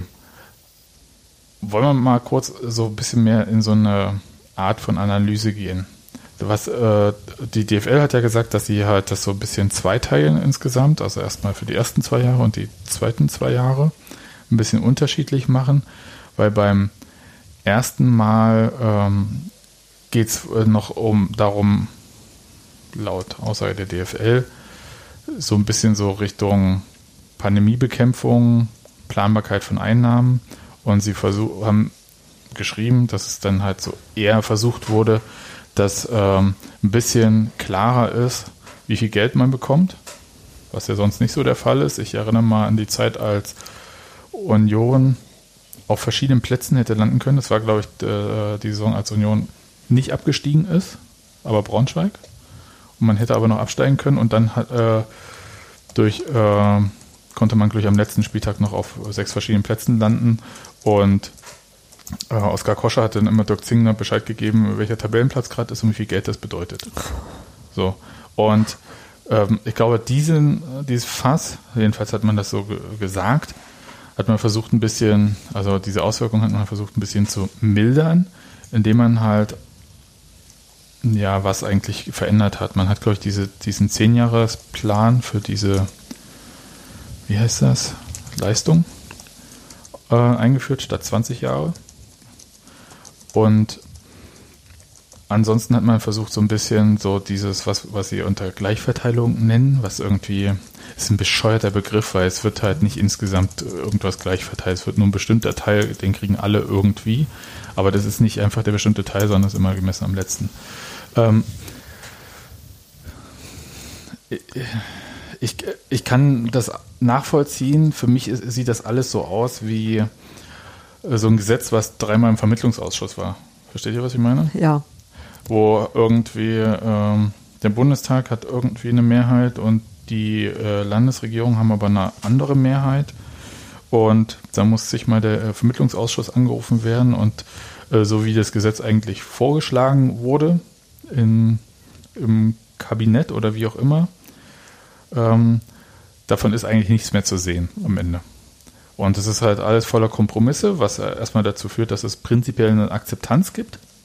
Und ich glaube, das sehen wir hier auch, dass es halt so eine prinzipielle Akzeptanz gibt. Diese, ähm, das Präsidium hat ja diese Verteilung beschlossen. Das machen ja nicht die Clubs, sondern das Präsidium be äh, beschließt diese Verteilung. Und das wurde mit acht Ja-Stimmen, einer Stimme Enthaltung und null Gegenstimmen dann beschlossen. Das heißt, alle können irgendwie damit leben. Das ist ja jetzt erstmal prinzipiell nichts Schlechtes. Und es ist schon mal besser, als wenn äh, Karl-Heinz Rummenigge irgendwie sich mit ein paar Clubs am Flughafen trifft mhm. und ein paar Clubs nicht.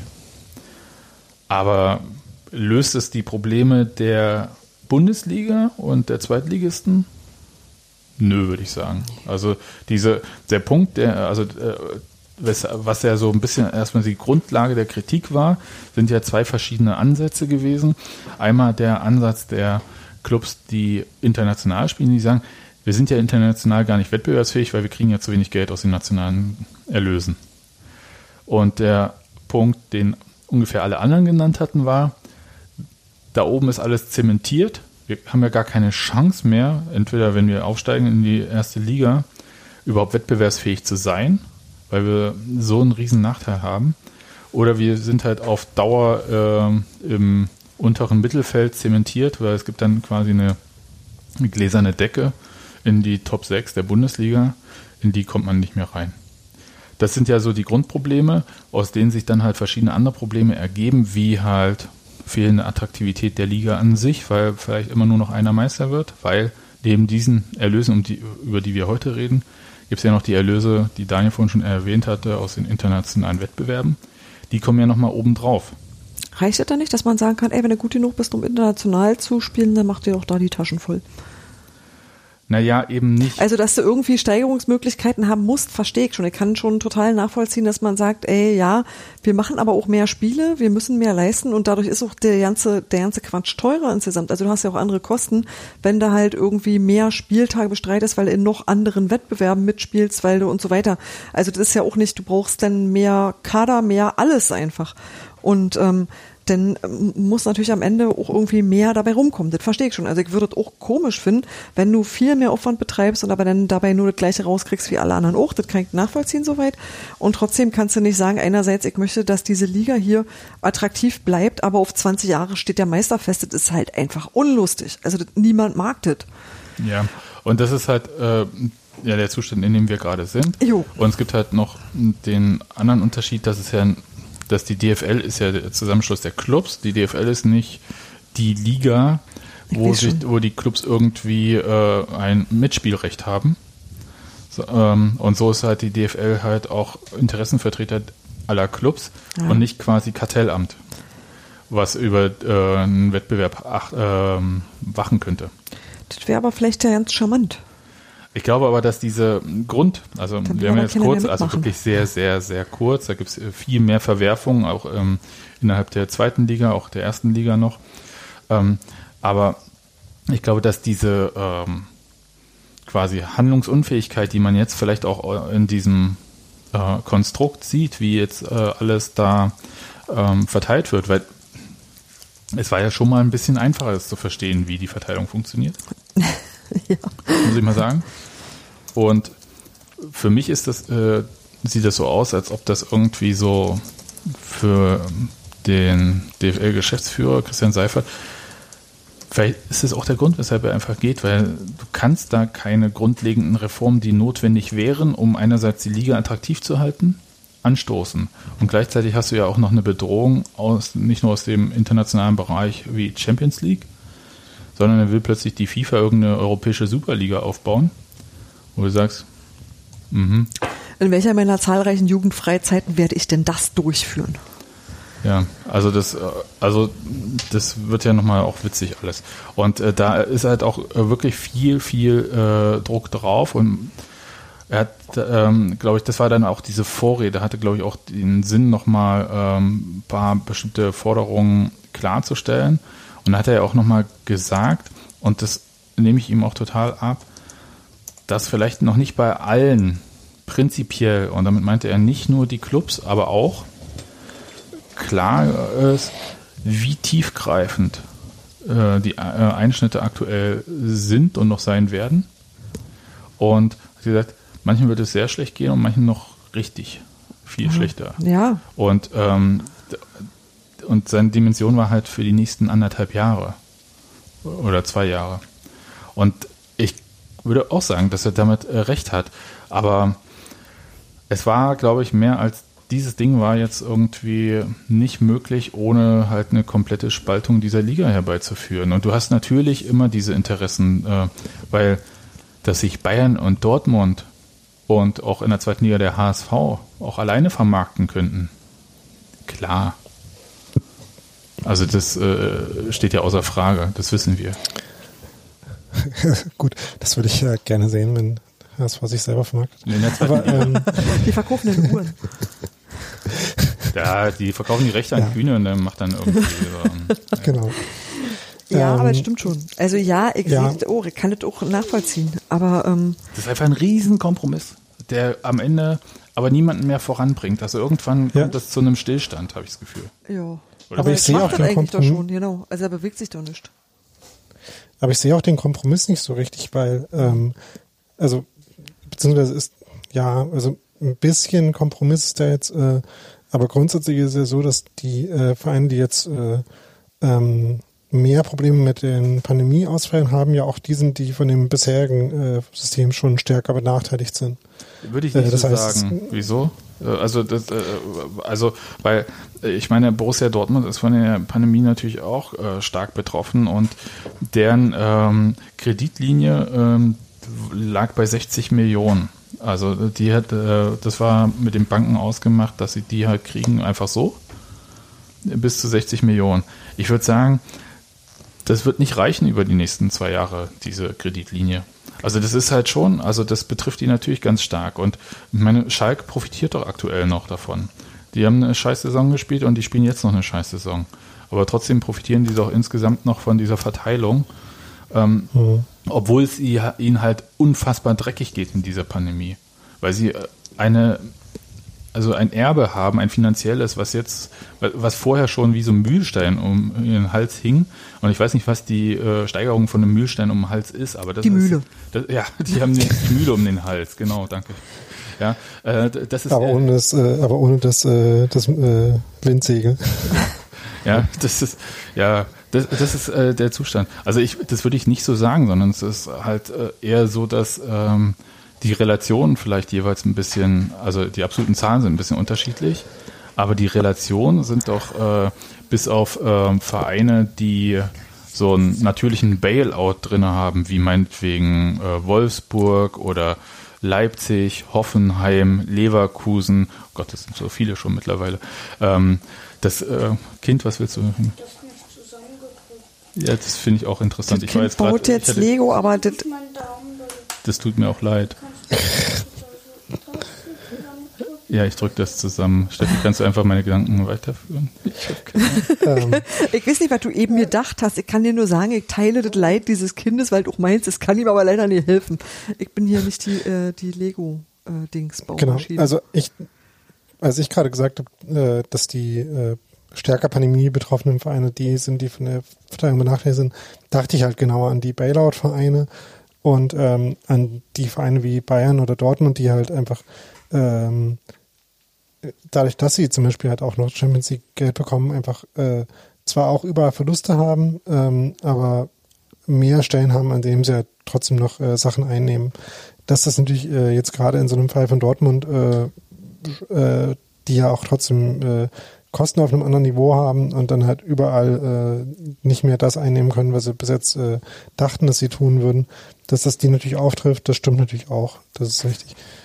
Ja, Ähm, die haben und einfach, also das sind auch ganz praktische Auswirkungen. Die können ganz viele Leute nicht bezahlen. Die können äh, Stellen, die sie eigentlich äh, besetzen wollten, können sie nicht besetzen. Also äh, das ähm, Leute bei Union sind Leute in Kurzarbeit und so weiter. Also das sie äh, also die Auswirkungen sind ja überall zu spüren und es geht halt ja jetzt erstmal darum irgendwie mit irgendwas zu rechnen. Und ich finde zumindest das mit all den Schwächen, die wir schon gerade genannt haben, zumindest das ist ja jetzt erstmal gelungen, dass es irgendwie Beträge gibt, mit denen die einzelnen Clubs irgendwie rechnen können. Konnten sie auch vorher, wenn sie nicht absteigen und so. Und da ist jetzt nicht plötzlich irgendwie so eine Radikalreform, die sagt, wenn ich deutscher Meister zehnmal hintereinander werde, kriege ich 100 Prozent. Und alle anderen gucken dann in die Röhre. Ist jetzt völlig übertrieben, aber ihr weißt, was ich meine. Also, dass es halt nicht so super volatil ist jetzt. Wenn du halt jetzt äh, mal plötzlich, wenn du die ganze Zeit Bundesliga gespielt hast, wie meinetwegen mit ein paar Ausnahmen Frankfurt oder so, und dann wirst du halt in einem Jahr mal 15. Dann tut dir das jetzt nicht so weh, würde ich mal sagen. Und auch für Union äh, ist es doch eigentlich okay, wenn jetzt nicht die letzten 20 Jahre, sondern die letzten 10 Jahre zählen. In, dem einen, in der einen Säule. Versteh, verstehst du ungefähr, was ich meine? Ja, klar. Also, ähm, also wie, äh, es ist ja auch ein kleiner Schritt dazu, zumindestens die Unfairness, äh, die in dem System besetzt war, ein bisschen langsamer wachsen zu lassen. Also, na, das ist halt auch alles, was man dazu sagen kann. Ich glaube, also, beziehungsweise äh, ist das mit der Unfairness, also wir haben ja jetzt den, den Text äh, von dem äh, Gastautor äh, Daniel Raus im Text gehabt, der äh, im Blog gehabt, der das so ein bisschen beleuchtet. Ähm, was man dann äh, für, äh, für die, äh, die faire Maßgabe dafür hält, wie man dieses Geld verteilt, das, äh, da gibt's ja wahrscheinlich schon auch noch mehrere Meinungen zu. Ne? Also ähm, äh, das bloß an der Aufmerksamkeit zu verteilen, ähm, also da spricht sicherlich was dafür, aber das ist jetzt auch kein Argument, was sich komplett von selber macht. Ne? Ähm, aber dieser, äh, diese Dynamik, dass äh, damit die Erfolgreichen halt äh, äh, bevorteiligt werden äh, oder also gestärkt werden und die, ähm, die weiter hinten in der Tabelle stehen, ähm, äh, benachteiligt werden, das gibt's ja jetzt einfach immer noch, aber halt nicht mehr ganz so stark. Das ist ja jetzt quasi der Outcome und vielleicht ist es wirklich so, dass äh, dass was anderes jetzt in dem in der Institution und in dem Moment auch nicht realistisch wäre. Das kann schon sein. Ich glaube einfach, dass es äh, jetzt insgesamt, also wenn man dieses ganze Brimborium äh, vorneweg mal ein bisschen ignoriert, irgendwie, da sind 15 Clubs, da sind 14 Clubs, die haben das geschrieben, die anderen fanden das überhaupt nicht dufte und so weiter und so fort. Und ähm, auch die Diskussion um Fairness mal jetzt rausnimmt, weil ich glaube, das haben wir ja, glaube ich, ganz gut rausgearbeitet, dass das jetzt hier immer noch nicht fair ist. Und Christian Seifert hat auch, glaube ich, das irgendwie auch so gesagt, dass er da auch so prinzipiell jetzt nicht so viel Verständnis hat für dieses Thema. Und das, das klingt jetzt härter, als ich es meine. Ähm, sondern ich glaube, es, wenn man das ähm, jetzt an Gerechtigkeit und Fairness misst, dann war das hier ein Schuss in den Ofen. Wenn man aber jetzt äh, vielleicht andere Ziele ansetzt, nämlich dass so viele wie möglich Clubs das jetzt irgendwie überstehen, und zwar sowohl die, die viel Geld einnehmen und viel Geld ausgeben, als auch die, die nicht so viel Geld einnehmen und auch nicht so viel Geld ausgeben. Das, äh, also das muss ja irgendwie dann, du kannst ja nicht sagen, irgendwie die Verluste sind jetzt prozentual bei allen gleich. Jetzt verteilen wir aber das Geld anders, nämlich nur noch komplett gleich. Und dann steht halt ein Verein wie Dortmund, der eigentlich anders kalkuliert, plötzlich da und hat dann halt nochmal eine zusätzliche Einnahmelücke mitten in dieser Pandemie. Wenn man das, diesen Gedanken so nimmt, dann ergibt das ein bisschen mehr Sinn, ob das jetzt für die Liga an sich auf Dauer zielführend ist, ob ja. das den Wettbewerb ähm, fördert, ob das äh, die Attraktivität der Liga stärkt. Ich glaube, das sind alles Sachen, die man jetzt, äh, glaube ich, für die nächsten zwei Jahre hinten anstellen muss. Und es geht einfach nur darum, dass man versucht, irgendwie so viel wie möglich Clubs überleben zu lassen. Ja, Schadensbegrenzung. Ja. Hm. Und dann ergibt es aus meiner Sicht einen Sinn. Ansonsten ist das halt ein riesen Bürokratiemonster geworden, was kein Mensch mehr äh, erkennt, weil so viele Interessen da drin sind und es wird irgendwie, also keinem wird richtig wehgetan, aber keinem wird auch richtig geholfen. Genau. Also die versprochene Reform und die geforderte Reform von ganz vielen Stellen, die geforderte Reform und diese, find doch mal eine Lösung, was attraktiver zu machen. Die ist es definitiv nicht. Nee.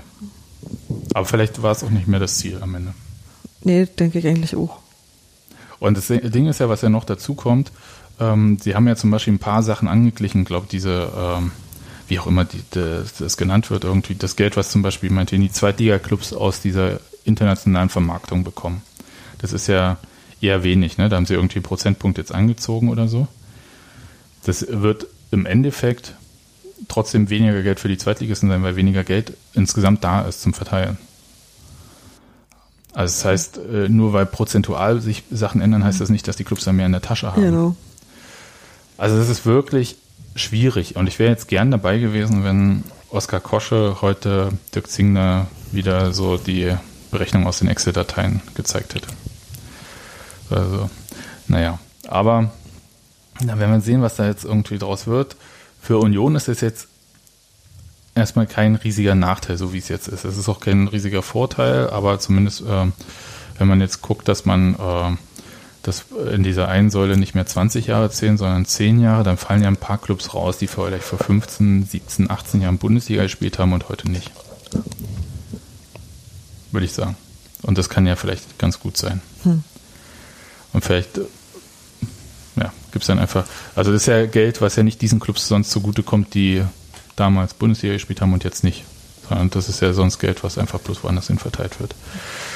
Vielleicht hilft das, ansonsten bin ich so ein bisschen, ich habe es nicht ganz durchstiegen, ehrlich gesagt. Also ich habe alles, was du erzählt hast, habe ich verstanden, Daniel, aber da gibt es ja so viele äh, Regelungen da drin, äh, in welchem Jahr was gilt.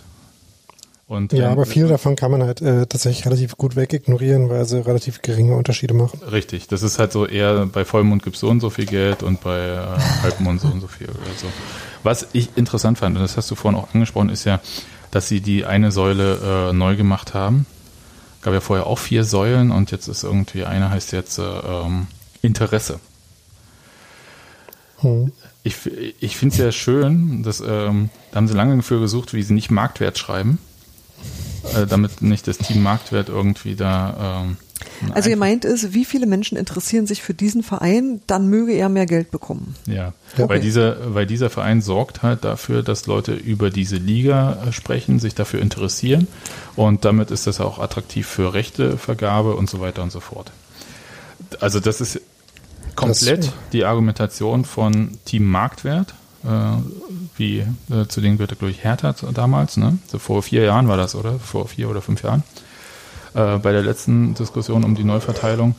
Da gab es halt. Äh, Moment, Hertha äh, gehörte zu den Vereinen, die wollen, dass, äh, wenn sich mehr Leute für einen interessieren, man mehr Geld kriegt. Ich glaube, aber warum? So. nee, also vielleicht habe ich mich auch getäuscht, aber ich glaube, es war so. Ich glaube nicht. Also nee. ähm, das wäre mir wie das wäre auf jeden Fall leichtsinnig. Ne, vielleicht gibt es einen Faktencheck. Also ähm, jedenfalls ist es jetzt so, dass, ähm, wie man das auch nennt, das ist ja auch, äh, man kann auch sagen, Tradition zahlt sich aus. Ja, also das ist das andere Wort, was sich hier auch nicht wiederfindet. Ja, das ist auch nicht die Säule Traditionsvereine, sondern Säule Interesse. Ha. Aber Und woran würdet ihr messen? Das ist halt das Witzige. Und zwar, Äh, Sebastian hat übrigens recht gehabt, äh, zu dem Team Marktwert gehörten äh, die Eintracht, äh, HSV, Köln, Bremen, Hertha und Stuttgart. Na gut, andere Zeiten. ja, Ja. Also, äh, aber Sebastian, ähm, ja. also äh, das wird, werden Umfragen gemacht. Und zwar gibt es so Umfragezeiträume. Und zweimal im Jahr ähm, werden die ausgewertet. Aber die wissen doch, dass die Unioner voten wie die Blöden. Ja, deswegen wird ja auch nicht gewotet, sondern es Ja, werden ja. Umfragen gemacht. Und das macht das Allensbach-Institut. Das ist übrigens eine äh, Folie, die sich nicht in dem PDF äh, findet mehr, die aber heute gezeigt wurde. Und ähm, da gibt's Manche haben die gesehen. Genau, nee, das, äh, da gibt es auch äh, ähm, der Kollege Ed Bimbishausen auf Twitter, äh, hat das auch äh, gescreenshottet. Und da kann man nämlich dann auch sehen, dass äh, Hertha, glaube ich, da auch vor Union steht. Da gibt es nämlich schon die ersten Auswertungen von. Und da gibt es, glaube ich, auch Mehrfachnennungen und dann leider haben sie nicht alle Fragen ähm, genannt, die da gestellt werden, aber das ist eher so, äh, für wen interessieren sie sich ganz doll und wen, äh, auf wen gucken sie auch noch. Also ich paraphrasiere, das ist, das ist anders gefragt worden. Und dann kommen irgendwelche Prozentzahlen raus und äh, Bayern hat ja ein sehr hohes, äh, man sagt immer Plus-Minus-Rating, deswegen sind die auch da sehr so hoch. Das ähm, bei, glaube ich, 50 Prozent oder so, die sich irgendwie für Bayern interessieren und wenn es halt nur HH ist.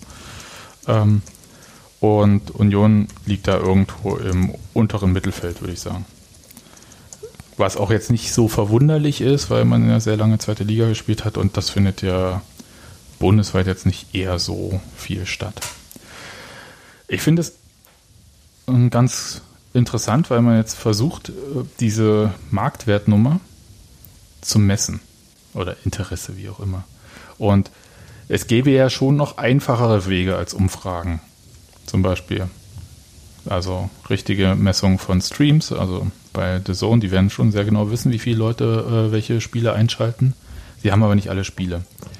Sky hingegen kann das, glaube ich, nicht so gut messen, weil die dazu nicht in der Lage sind. Die haben ja noch diese ähm, Messgeräte und alles, was unter 5000 Einschaltquote ist, wird als Null gemessen.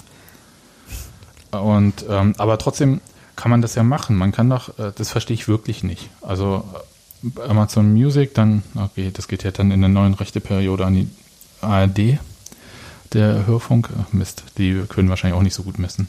Naja, aber jedenfalls, theoretisch kann man das aber alles, äh, wird ja meist digital ausgespielt und hat auch einen Rückkanal. Auch diese ganzen Receiver von Sky haben doch alle einen Rückkanal mittlerweile. Oder größtenteils. Das kann man doch ziemlich genau messen. Wieso macht man da eine Umfrage? Das regt mich schon wieder total auf, weil man kann doch einfach von den Rechteverwertern das nehmen.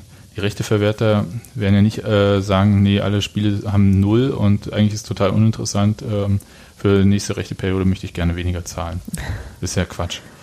Und aber man möchte vielleicht die Messung halt ähm, in der eigenen Kontrolle haben. Das kann ich mir schon vorstellen. Aber insgesamt stelle ich mir vor, also das wäre so mein nächstes Ding, ob die das dann so machen, wenn mal wieder Umfragezeit ist bei der DFL, dass es dann so Gewinnspiele gibt wie beim Radio.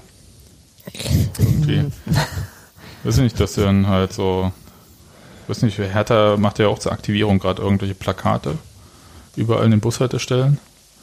Ähm, ich weiß immer nicht, wofür es aktiviert wird gerade, aber ist auch egal. Na, dass man sich da einen weißen Stift nimmt und das Plakat sinnvoll ergänzt, oder? So hat ich das verstanden.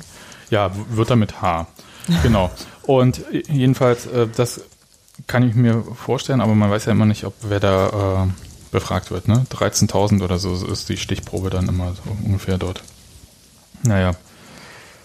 Da äh, stelle ich mir jedenfalls interessant vor, ob man dann halt so medienwirksame Skandale oder so macht, damit man dann in den Medien ist und die Leute sich erinnern, welchen Fußballverein haben sie gestern geschaut oder so, weiß ich nicht. Äh, Also ich mache mir da schon eher wieder Gedanken um Manipulation, aber im Moment, äh, Daniel, das waren zwei oder drei Prozent, die darüber verteilt werden, das ist ja relativ wenig Geld, was da. Genau. Also insofern ist das, glaube ich, nicht mehr als so eine große Zehe in den See von Team Marktwert gehalten Ah ja. oder in den Pool und dann mal gucken, ob einem das Wasser dort gefällt. Weil am Ende, wenn die sich durchsetzen, kriegt ja wieder Bayern die meiste Kohle. also das ist ja, Ja, das ändert nichts. Hm, das stimmt Das ist äh, das Grundproblem, dass Bayern halt in den meisten. Ich glaube, äh, Bayern kann einfach alles immer durchwinken, weil das führt nie dazu, dass irgendjemand anders die meiste Kohle kriegt. Ja, und auch, Außer, glaube ich, außer man geht zu so einem äh, äh, äh, System, was quasi einfach die bisherige Verteilung umdreht, wo es ja auch äh, Sportlinge gibt, die das so machen. Ähm, was jetzt nicht unbedingt heißt, dass das ein System ist, das man insgesamt will, weil da gehören auch andere Sachen dazu. Aber ja, also wir können es ja mal kurz zusammenfassen. Es wurde wieder nicht allen recht gemacht. Es wurde eigentlich nicht viel gemacht. äh, Es bleibt wie es ist, äh, bloß komplizierter. Hm, Ja. Na gut. Dann, ähm, wenn ihr dazu nichts mehr sagen wollt, dann können wir äh, zum Thema Doppelpass kommen, wenn ihr wollt. Ja, der Mann sah sehr, sehr gut aus. Der war Friseur vorher, der hatte seinen stylischen Rollkragenpullover an. Vielleicht ganz kurz. Kurz darüber nachgedacht, wie er sich hinsetzen soll. Hm? Vielleicht fangen wir von vorne an. Ich wurde in den Doppelpass eingeladen. Das wissen doch alle. Okay, gut. Dann, Also. Entschuldigung, denkst du, du konntest das bis heute geheim halten? Ich, ich was ist der, was ist eigentlich der Doppelpass? Der Äh, Doppelpass? David, erzähl mal. Also der Doppelpass. Das ist äh, seit 25 Jahren eine ähm, Sendung, bei der ich früher auch ausgenüchtert habe, glaube ich. Bei der alle Leute gesagt haben, die Scheiße krieg ich nicht und dann werden sie Doch. eingeladen. Noch mit Rudi Brückner habe ich das äh, sehr wohl geguckt. Um ich habe das sehr viel geschaut auch. Okay. Und, äh, Aber, halt auch nicht nüchtern. Nee, das war ja dann immer, wenn man, ich war Genau. dann im Intertank äh, trinken am Samstag und dann habe ich irgendwie das Kneipenquiz gewonnen, dann gab es viel Tequila und naja und so weiter und so fort. Dann hält man auch einen Doppelpass aus. Das Richtig, ich. und dann äh, äh, sieht man am Sonntag so vor sich hin und guckt sich das halt an und vorher gibt's alle Spiele, alle Tore, das heißt aber dann hieß das Bundesliga pur. So, und so kenne ich das und als Jörg von Torra das dann übernommen hat, da habe ich dann weggeschaltet, weil ich kann, ich kann mit Jörg von Torra einfach nichts anfangen. Also Da- das geht ja auch einigen Bremern bestimmt mittlerweile Ja. so, aber äh, nee, also äh, tut mir leid. Also es hat alles seine Grenzen und bei mir ist die von Torra auf jeden Fall erreicht. So.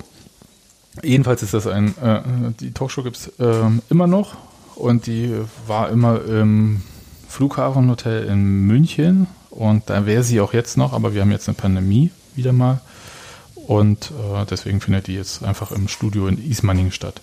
Und da wurde ich eingeladen tatsächlich, weil äh, sie jemanden haben wollten, der über Union redet und ich ähm, war vorher mal bei Pete Gottschalk, der ist Chefredakteur von Sport 1 und früher war, glaube ich, oh Gott, der war Sportbild, nicht Bildsport. Da legen die mal sehr viel Wert drauf. Für uns Außenstehende ist das ein, kein Unterschied, aber für Volksfront diese, von Judäa. Und die Jüdische Volksfront, genau. Und er war bei der Jüdischen Volksfront äh, Chefredakteur, also bei der äh, Sportbild, glaube ich, und ist jetzt bei Sport 1 und hat auch einen Podcast gehabt und da hat er mich mal zur Union ähm, befragt, als es irgendwie gegen Rasenballsport Leipzig ging. Und ich stimme mit ganz vielen Meinungen, die er hat, überhaupt nicht überein, aber ich streite mich halt auch gerne mal.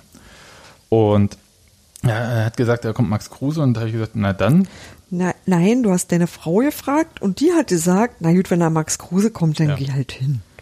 ich wollte ein bisschen. Netterweise hast du wirklich gefragt. So, ich wollte ein bisschen darstellen, als wäre ich ein unabhängiger äh, Mensch. Nee, wer Familie hat, ist nicht unabhängig. ist richtig. Ähm, ja, stimmt, ich habe Steffi gefragt. So. Und ähm, ja, und das war dann halt äh, so der Punkt. Und dann bin ich halt nach München gefahren, schon am Samstag. Und äh, unter der Woche hieß es, na, Max Kruse, der hat übrigens Reiseverbot, ihr wisst ja, Sonderspielbetrieb, DFL und so weiter und so fort. Okay, der wird dann zugeschaltet über Satellit. Hm. Da habe ich leider schon eingewilligt gehabt und konnte nicht mehr zurück. Hab ich Sonst ja- hatte ich gesagt, so, ey, komm, dann kannst du dich auch zuschalten lassen. Ja, ich habe gedacht, gehe ich halt zu Max Kruse, ne? Nee, aber ähm, und dann ähm, gab es ja die Verletzung, über die wir vorhin schon gesprochen hatten. Oh Gott, ne, bitte nicht so schlimm. Und es wurde aber schlimm. Und am Samstag, äh, da war ich schon in München und gesagt, nee, der kommt jetzt gar nicht. Hab ich gesagt, ne, hervorragend. Der einzige Grund, weshalb ich eigentlich zugesagt habe und in Pandemiezeiten diese Reise auf mich genommen habe, äh, war Max Kruse und ähm, genau der Grund ist weggefallen. Und ja, das war jetzt erstmal so der äh, das Standard, also das äh, Setting dafür. Und dann ist man in irgendeinem Gewerbegebiet in Ismaning, das ist so ein Vorort von München. Gar nicht mal so schlimm, aber auch nicht so schön, also so wie halt Vororte aussehen. Und da sind irgendwie 1000 Studios und ähm, eins davon war halt genau das. Und äh, jetzt weiß ich gar nicht, wo ich jetzt irgendwie so erzählen soll. Die haben vorher, ähm, ähm, haben die so ein bisschen erzählt, worum es gehen wird in der Sendung. Aber da habe ich jetzt nicht so. Aber das haben sie nicht in Prozentangaben gemacht. Richtig, es gab keine Minutenzahlen, äh, mhm. wie viele Minuten darüber geredet wird. Und ich war ja noch, wie gesagt, ich war noch so in der alten Denke. Ich dachte, es geht von 11 bis 13 Uhr, es ging von 11 bis 13.30 Uhr. Und dann haben sie halt gesagt, ja, wir reden ein bisschen über äh, Bayern und so weiter. Hier Topspiel, habe ich gesagt, cool, habe ich gesehen, ähm, das Spiel. Und dann äh, noch äh, Dortmund hier und ähm, ein bisschen Leipzig. Habe ich gesagt, okay, gucke ich mir auch nochmal an. Soweit. Dann ähm, Hertha und Union, also Stadtderby. Dann halt äh, ist Olli Runer zugeschaltet. Da kannst du auch Fragen stellen. Habe ich gesagt, klar, mache ich. Und äh, dann über Hertha habe ich gedacht, okay, das wäre ja nicht so meine Baustelle. Und Nationalmannschaft. Und Nationalmannschaft habe ich ich muss jetzt mal ganz ehrlich sagen, das letzte Spiel der deutschen Nationalmannschaft war, glaube ich, gegen Südkorea. Könnte aktuell keinen Spieler benennen. War es Südkorea? Ich glaube. Was ist das letzte? Äh, 2018, das habe ich in Pulsnitz gesehen. Und seitdem habe ich kein Spiel der Nationalmannschaft gesehen, weil ich auch, ich kann es einfach auch nicht verstehen. Also ich glaube, das kommt auf RTL Nitro. Ich weiß schon gar nicht, was das für ein Sender ist. Und das ist für mich wie TM3 überträgt die Champions League. Und, äh, das, die Teletubbies kochen Märchensuppe, vergiss es. Das ist einfach uninteressant. Außerdem ist es auch ein Wettbewerb, ähm, Nations League, den ich nicht verstehe und auch nicht verstehen möchte. Also ich bin auch in einem Alter, wo ich nicht mehr alles brauche. Bin ich neuen nicht mehr so gegenüber aufgeschlossen. Und es interessiert mich einfach nicht um es mal so runterzubrechen. Und da jetzt ja aber, glaube ich, so wie ganz vielen anderen Menschen. Und deswegen gibt es so Sendungen, in denen das besprochen wird, als wäre es ein Thema. Ne, doch, das habe ich dann, ähm, also ich habe schon verstanden, dass dann halt die Nationalmannschaft an sich ein Thema ist, weil es ging ja nicht um, allein ums Sportliche und ob Joachim Löw jetzt noch ein dufter Trainer ist oder nicht, sondern ähm, es gab halt vorher so eine Pressekonferenz von Oliver Bierhoff. Und die habe ich mir am Samstagabend vorm Einschlafen noch angeschaut, komplett. Warum? Ja, damit ich vorbereitet bin. Und ich muss sagen, es war schon eine sehr skurrile äh, Pressekonferenz. Dass, dass da jemand bei so einer virtuellen Pressekonferenz ist sowieso schon schwierig, da so ein bisschen so Vibes zu verspüren, also so eine Stimmung wahrzunehmen. Aber wie er dann immer den Klicker in die Hand genommen hat, um bei der PowerPoint auf die nächste Folie zu gehen und das Ganze im Prinzip so behandelt hat, als wäre er in einer Präsidiumssitzung oder irgendwem, wo er mit ein paar Folien irgendwem beeindrucken kann. Das war schon einigermaßen skurril, auch wie er die ganze Zeit äh, am Anfang gesagt hat, er sei jetzt nicht äh, der Anwalt von Joachim Löw und würde auch jetzt nicht äh, für ihn hier sprechen, es aber dann 40 Minuten getan hat. Ach, das war schon, das, ich finde, das war schon irgendwie so eine. Ja, aber, aber ich finde es halt so furchtbar uninteressant. Also, dass das für Sportjournalisten irgendwie eine Sache ist, das kann ich gerne noch äh, also das kann ich noch nachvollziehen, weil natürlich auch irgendwo deren äh, normaler Arbeitsdings Rummelzeugs ist. Aber ich habe das Gefühl, dass sich eigentlich niemand mehr so richtig dafür interessiert, was da los ist. Es haut einfach keinen vom Hocker und es ist aber auch einfach generell äh, kein Gesprächsthema. Also ja, dazu kommt natürlich das Pandemie und dass du mit deinen Clubs zu tun hast und dass du irgendwie ganz, also wenn du schon überhaupt Fußballthemen hast, dann sind es doch ganz andere. Und da ist doch die Nationalmannschaft, also das was wirklich, denn du kannst keine Wettbewerbe machen, du kannst äh, eigentlich nicht mal ernsthaft Länderspiele machen, ohne dass du, dass du einfach ein dummes Corona-Leugner-Arschloch bist das ist halt eigentlich naja, nicht ist wirklich übertrieben, aber äh, nein, also aber du kannst doch nicht sagen, du machst da Reisetätigkeit. Du bist ja, das, das ist doch halt alles vollkommen, ja, das ist doch alles vollkommen lächerlich. Und wenn du denn noch tust, als wäre irgendwie wichtig, wer da gerade nicht trainiert, weil die Mannschaft sowieso gerade nirgendwo hin kann, das ist einfach nicht wichtig und kann man auch mal hinnehmen. Ja, da, da hättest du halt diese Pressekonferenz die anschauen müssen, die war schon äh, sehr witzig, weil nämlich dann Oliver Bierhoff gesagt hat, naja, sie haben ja die Spiele dann auch gemacht, damit äh, 12 Millionen Euro an die Amateure verteilt werden können. Das fand ich schon sehr lustig. Also, die werden auch nicht rot bei solchen Sachen. Naja, das habe ich jedenfalls als Vorbereitung äh, so alles geschaut und habe mir vorher so ein paar Notizen gemacht und gedacht, okay. Und ansonsten wurde mir gesagt, einfach unterbrechen. Also das, was wir beim Podcast versuchen nicht zu machen, aber ständig machen und dafür auch auf die Nase kriegen. Was? Und in diesem Studio und äh, um das jetzt mal so, äh, man wird dann geschminkt, kriegt irgendwie äh, so. Habt ihr das gehört? Sebastian wurde geschminkt. Ich ja. darf das ja nicht. Ja, da wurde so richtig Pampe aufs Gesicht gemacht, nicht bloß gepudert, weil irgendwie Studiolicht und heller und so weiter. Und äh, dann war ich halt in so einem Man will ja nicht Richard Nixon sein. Richard Nixon, Mhm. weiß ich nicht, aber will ich nicht sein, der ist nämlich tot, aber Siehst du? Damals schon. Unter anderem. aber verrätst du mir noch, warum ich der nicht sein möchte? Ja, weil er berühmterweise nicht richtig geschminkt war für die Fernsehdebatte mit äh, John F. Kennedy und deswegen schlechter aussah. Du bist echt nachfragend, ne? ähm, ja, jedenfalls äh, kommt man dann halt so in so einen Vorbereitungsraum und sitzt da mit den anderen Gästen rum und schnackt und ähm, ja, hab so ein bisschen, naja, da, da saß Stefan Effenberg und war aber so in die äh, Bildzeitung vertieft, äh, haben wir noch nicht so viel geredet und dann kam der Alfred Taxer ist der Sportchef von der Bild, oder? Ich habe keine Ahnung, was der beruflich macht. Der ist bei der Bild, und zwar nicht bei der Sportbild, sondern bei Bild Sport. Ja, Volksfront von Judäa. Ja, ja, ich Genau, da es ist er. Aber ähm, er ist Ja. ein furchtbar unangenehmer Mensch.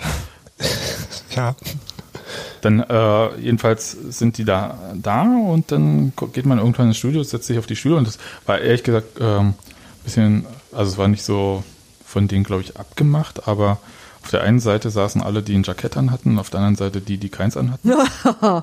Okay. Weiß Du nicht. saßest also bei den Schlumpis. Ja, zwischen Effenberg und Lars Gartenschläger von der Welt. ähm, wir müssen jetzt mal klären, äh, du hast ja so einen äh, Rollkragenpulli an, war dein äh, Stilvorbild dann doch eher Steve Jobs oder äh, Michel Foucault? Ähm, das war noch die Debatte, die, die sich daran Die heißen bei uns. Existenzialisten-Pullover. Also Foucault, äh, beziehungsweise Sartre, alles klar. Ähm, ja, wenn, wenn, wenn dir das hilft, Daniel, dann ja. Ansonsten habe ich das einfach angezogen, weil ich dachte, das ist äh, das, womit ich am wenigsten auffalle. Also kann man am wenigsten falsch machen mit Kleidung. Weiß nicht, ob das jetzt irgendwie eine befriedigende Antwort ist, aber das war der Hintergrund. Irgendwie, man sollte nichts Kleinkariertes anziehen. Das war so das Einzige, was irgendwie so ähm, genannt wurde. Äh, Eher interessant ist ja, dass äh, zwischen Stefan Effenberg und mir keine Plexiglasscheibe war, aber zwischen Lars Gartenschläger und mir eine. Und ähm, ja, den Fischerhut hatte ich natürlich nicht auf. Hatte ich kurz überlegt, ohne Scheiß. Hab aber gedacht, dass, dass, äh, dass ich dann vielleicht in dieser Runde nicht mehr so ernst genommen werde. Also schon vom Prinzip her nicht. Dann will nicht mal Olli Runert mit dir in Verbindung gebracht werden. Ja, und ich wollte nur sagen, dass äh, der Abstand zu Stefan Effenberg war weiter, war weiter als diese 1,50 und deswegen war da keine Plexiglasscheibe dazwischen. Und diese Plexiglasscheiben haben halt einen echten Nachteil. Man hört halt die Person dahinter halt nicht so gut, logischerweise, ne? der Schall geht ja nicht durch.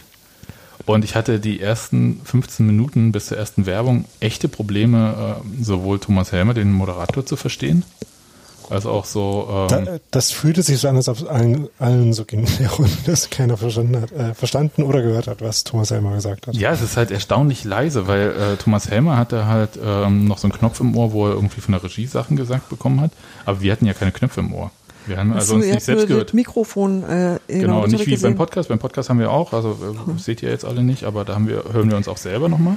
Dann gib doch mal Sport 1 einen sachdienlichen Hinweis, wie man sowas ordentlich macht. Ja, aber können ja jetzt nicht alle Headsets aufsetzen. Dann hört man womöglich, was sie sich erzählen. Nein. Also, äh, nee, das haben wir dann in der Pause kurz äh, gesagt und dann so ein bisschen lauter gesprochen dort.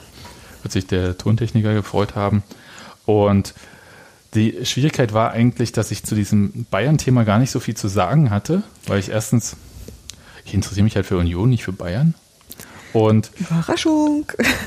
das ist so das eine. Aber es gab halt aus meiner Sicht waren halt auch nicht so, die Geschichten lagen da so nicht so auf der Straße, um es mal so zu sagen. Ich wurde aber im Internet belehrt, dass man an einem Tag wie diesem dringend über dieses schwere Tief der Bayern reden muss. An Und zwar auch in dieser Länge, weil es wirklich dramatisch ist. Ich dachte so, ja Mäuschen, und jetzt vielleicht mal Fußball. Ja. Also da halt dann, das sind dann Menschen, wo ich wirklich sage so, nö, mit denen möchte ich mich im Internet nie unterhalten, die sind ähm, nicht so. Ja, also das war so, ich dachte halt nach der ersten Werbepause, cool, jetzt äh, Bayern weg, jetzt geht's um Dortmund, dann ging es wieder mit Bayern und ich dachte, wie, das hatten wir doch gerade schon und so. Und das, das war tatsächlich schwierig und ich glaube, das, ähm, ja, es ist dann schwer, da glaube ich auch äh, stattzufinden, weil wenn man da nichts zu sagen hat, dann sagt man halt auch nicht mehr so viel.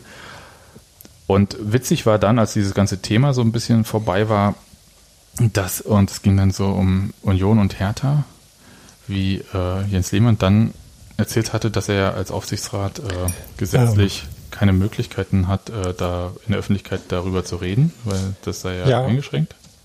Also äh, bevor wir dazu kommen, ja. also was ich an dem, äh, an dem ersten anderthalb Stunden von der Sendung äh, bemerkenswert fand, war nicht, dass das der Doppelpass ist und dass da vor allem über Bayern äh, gesprochen wird, sondern äh, wie schlecht der Doppelpass darin ist, der Doppelpass zu sein. Also ähm, nicht mal das können sie richtig.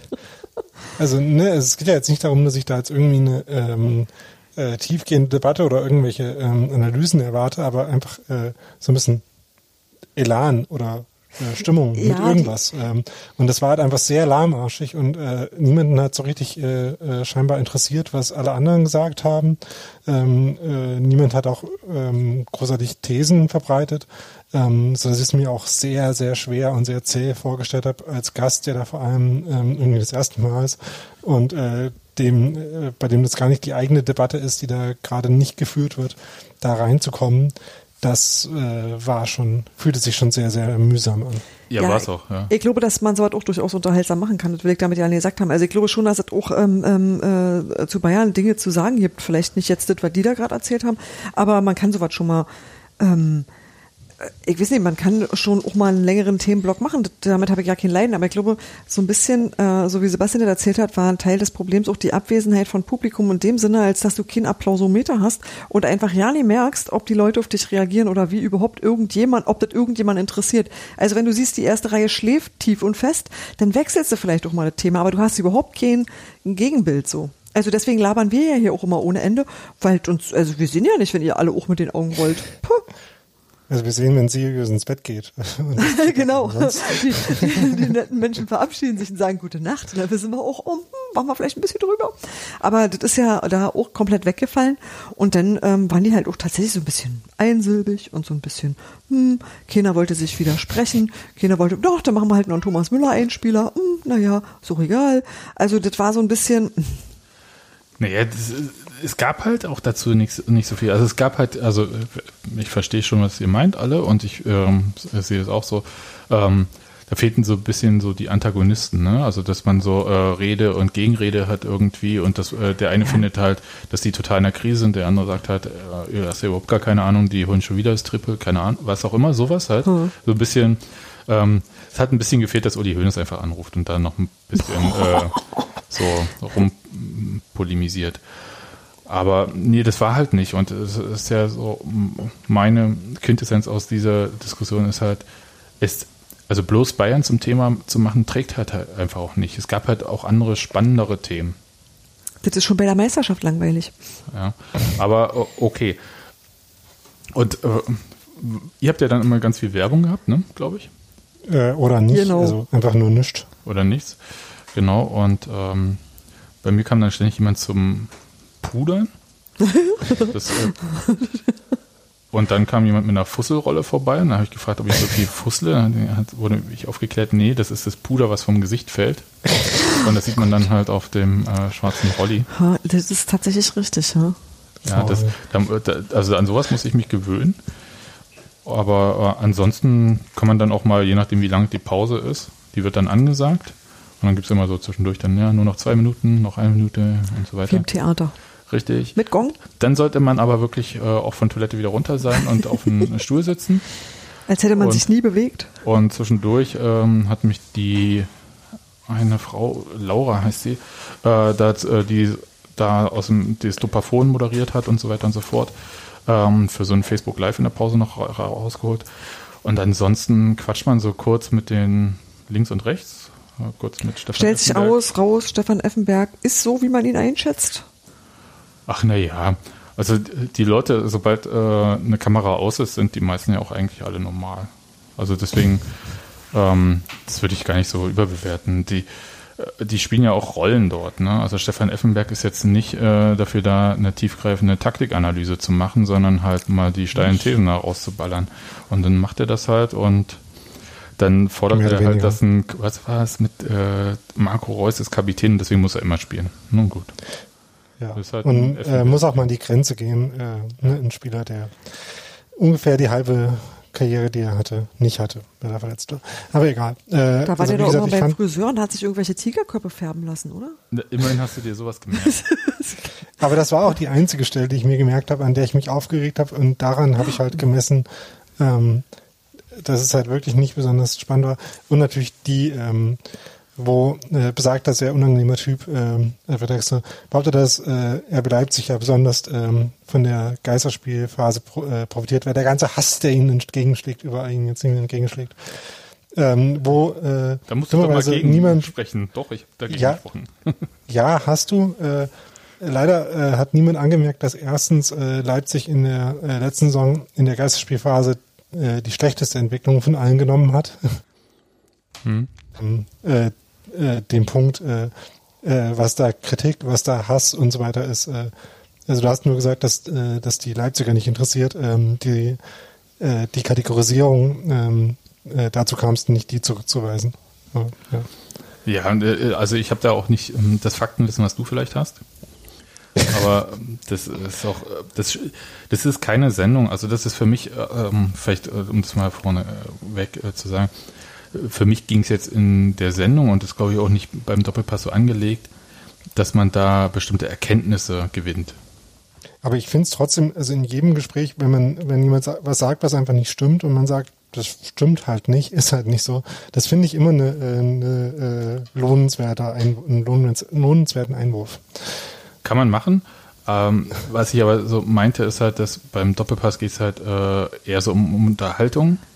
Ja, ich weiß auch um Stimmungsbilder und so eine Geschichten. Das verstehe ich auch, das finde ich auch total legitim, da machen wir ja auch nichts anderes. Ist halt nicht der Presseclub. Genau, ihr müsst ja auch immer nur meine schlechte Laune aushalten, aber ähm, Du bist es mit der schlechten Laune. ja, wer denn sonst? Ja, Der Fluppi ist ein Sonnenscheinchen, du verbreitest die ganze Zeit hier nur Rosenduft und Glitzerpopitzer und Daniel ist sowieso der netteste Mensch der Welt. So, und jetzt sag mir, was soll sein? Kann ja nur an mir liegen. Ne. Genau. Ähm, ja. Und dann war Olli Runa zugeschaltet und das war überraschend, weil ich bin die ganze Zeit davon ausgegangen, dass es da auch so eine Satellitenschaltung gibt oder so. Und dann ähm, war er einfach über sein Notebook dabei und ähm, schaute da so von oben nach unten rein. Das war, ehrlich gesagt, ganz witzig und das, was ich ein bisschen interessant fand, auch insgesamt eine Sendung interessant fand und äh, nicht ganz verstanden habe, das verstehe ich auch bis jetzt nicht so, ist halt, dass äh, ich habe dann halt so Fragen gestellt, weil ich dachte, Gott, äh, kannst du mal mit Olli Runert reden, ist doch schön. Aber äh, irgendwie von den anderen kam da irgendwie nichts. Ich dachte, da kommen dann halt auch so vielleicht noch Fragen und so und der wird so ein bisschen mehr ins Gespräch einbezogen. Und ich habe halt so Fragen gestellt, die ich schon immer mal fragen wollte. Also Oh. das, äh, einfach mal die Chance genutzt. Aber so insgesamt ähm, hatte ich zwischendurch das Gefühl, dass er noch zugeschaltet war, aber eigentlich hätte es auch keinen mehr gestört oder es wäre nicht aufgefallen, wenn er kurz den Rechner zugeklappt hätte. Das war so ein bisschen, äh, so, so ein bisschen verschenkt dann manchmal. Also das, wenn man so gerade über Union redet, dass man halt ein bisschen mehr so erzählt, wo liegen jetzt vielleicht auch so die ähm, Diskussionslinien des Vereins, also die Entwicklungslinien und nicht bloß äh, so Plattitüden vor sich hin erzählt. Ja, das war so ein bisschen äh, schwierig, aber äh, das wurde noch schwieriger bei Hertha, ehrlich gesagt, weil ich glaube, da, da wäre ich gern, äh, ich gern mal in Thomas Helmers Kopf reingeschaut. Was, was, was, ge- Tumbleweed. Was? nee, nee, was, was er gedacht hat, als Jens Lehmann gesagt hat, nämlich, dass er zu Hertha gar nichts sagen kann. Und, Genau. das, äh, Und er wusste auch nicht, dass er dazu gefragt wird. dass, und dass äh, beim Doppelpass ja nur Leute hinkommen, die irgendwie gerade Zeit haben oder so. Ne? Das war super. ja. Ja, also äh, das war so, Also äh, jetzt Lehmann hat auf jeden Fall die äh, No Fucks Given Attitude. Das, das fand ich fast ein bisschen sympathisch. Also fast, also nicht wirklich, aber fast. Äh, Ich fand Jens Lehmann tatsächlich überraschend sympathisch. Also auch äh, relativ klug bei vielen Sachen, die er gesagt hat, oder auch wo er gesagt hat, dazu sagt nichts. was Und ja auch ein also, Zeichen von Klugheit sein kann. Ja, absolut. Ähm, richtig. Ähm, ist auf jeden Fall sehr höflich gewesen, auch insgesamt. Ähm, kann ich überhaupt nichts äh, gegen sagen. Ähm, ver- hatte aber, und das war für mich eine sehr, sehr unangenehme Situation, dass ich so viel über Hertha geredet habe. Mhm. Ähm, Aber das war, das fand ich halt auch so seltsam, dass quasi das Hertha-Segment das einzige war, in dem irgendwie mal ein bisschen äh, Stimmung in der, in der ganzen Runde war. Ja, aber das war auch das Einzige, was Substanz hatte. Also das lag aber auch daran, mhm. dass äh, du und Oliver Runert und Jens Lehmann vernünftige Menschen sind im Großen und Ganzen. Also wo ich wirklich das Gefühl hatte, äh, zum Ehen waren das mehrere Themen. Also das war nicht irgendwie, wir labern und rababern über Ehen und dieselbe Person stundenlang, sondern ihr seid in den Themen gesprungen. Also da war so von allem, das war ein bunter Strauß, aber von allem was dabei. Und ähm, das war alles interessant ich hätte gerne das Investorenthema länger diskutiert, weil ich fand, da waren wir halt so unterschiedlicher äh, Meinung. Also Jens ja. Lehmann logischerweise ja, als äh, quasi Vertreter des Investors hm. äh, äh, muss er natürlich das auch sagen. Und ähm, das, das hätte ich gerne ein bisschen noch ausgeführt, äh, weil dann da war ein bisschen auch mal, wäre auch Streit drin gewesen, oh. weil was er ja gesagt hat, äh, und das finde ich schon ein bisschen gewagt, ähm, dass äh, Lars Windhorst 370 Millionen äh, zahlt, um gut gefunden zu werden. Ich finde, das kann man billiger haben. Ja. ja, also ich meine. Da macht man nur mit das, dem Fähnchen, hey. Ich meine, äh, Jens Lehmann hat ja da dann irgendwie hier die, ähm, die Investoren in England angesprochen, äh, bei denen das so ist. Das kann ich mir jetzt schon auch vorstellen. Ähm, also das, also Fußballvereine äh, sind ja eher so ein so ein Vanity-Projekt und äh, ähm, dass man da irgendwie äh, Netzwerke sich anschließt, das mag sein. Ähm, ob man damit jetzt äh, wirklich selber Geld verdient, das äh, kommt mir schon immer ein bisschen dubios vor. So, ähm, aber andererseits äh, ist ja das genau, was äh, Windhorst ja eigentlich und äh, die Beteiligungsfirma, die vorher äh, Anteile von Hertha gekauft hatte, was die ja eigentlich gesagt haben, dass das, dass sie glauben, dass das als Investment Sinn macht. Von daher ähm, äh, fand ich das tatsächlich eine ganz spannende Stelle, dass das dann in dem Moment äh, anders dargestellt wurde. Ja, ich, ich finde, äh, dass es halt auch wirtschaftlich ähm, tatsächlich, also ich hätte es verstanden, wenn er gesagt hätte, hey, Hertha ist so unterbewertet, so ist ja KKA, das war diese Private Equity Firma, die vorher die Teile, Anteile gekauft hatte. Ähm, die sind ja so rangegangen, ähm, für die war das ja kein Riesending. Ne? Also das war jetzt, ähm, wenn man die sonstigen Investments vergleicht, war das ja ähm, wirklich Erdnüsse. Ja? Und die haben mal gesagt, das ist so dermaßen unterbewertet, dass man das einfach mitnimmt.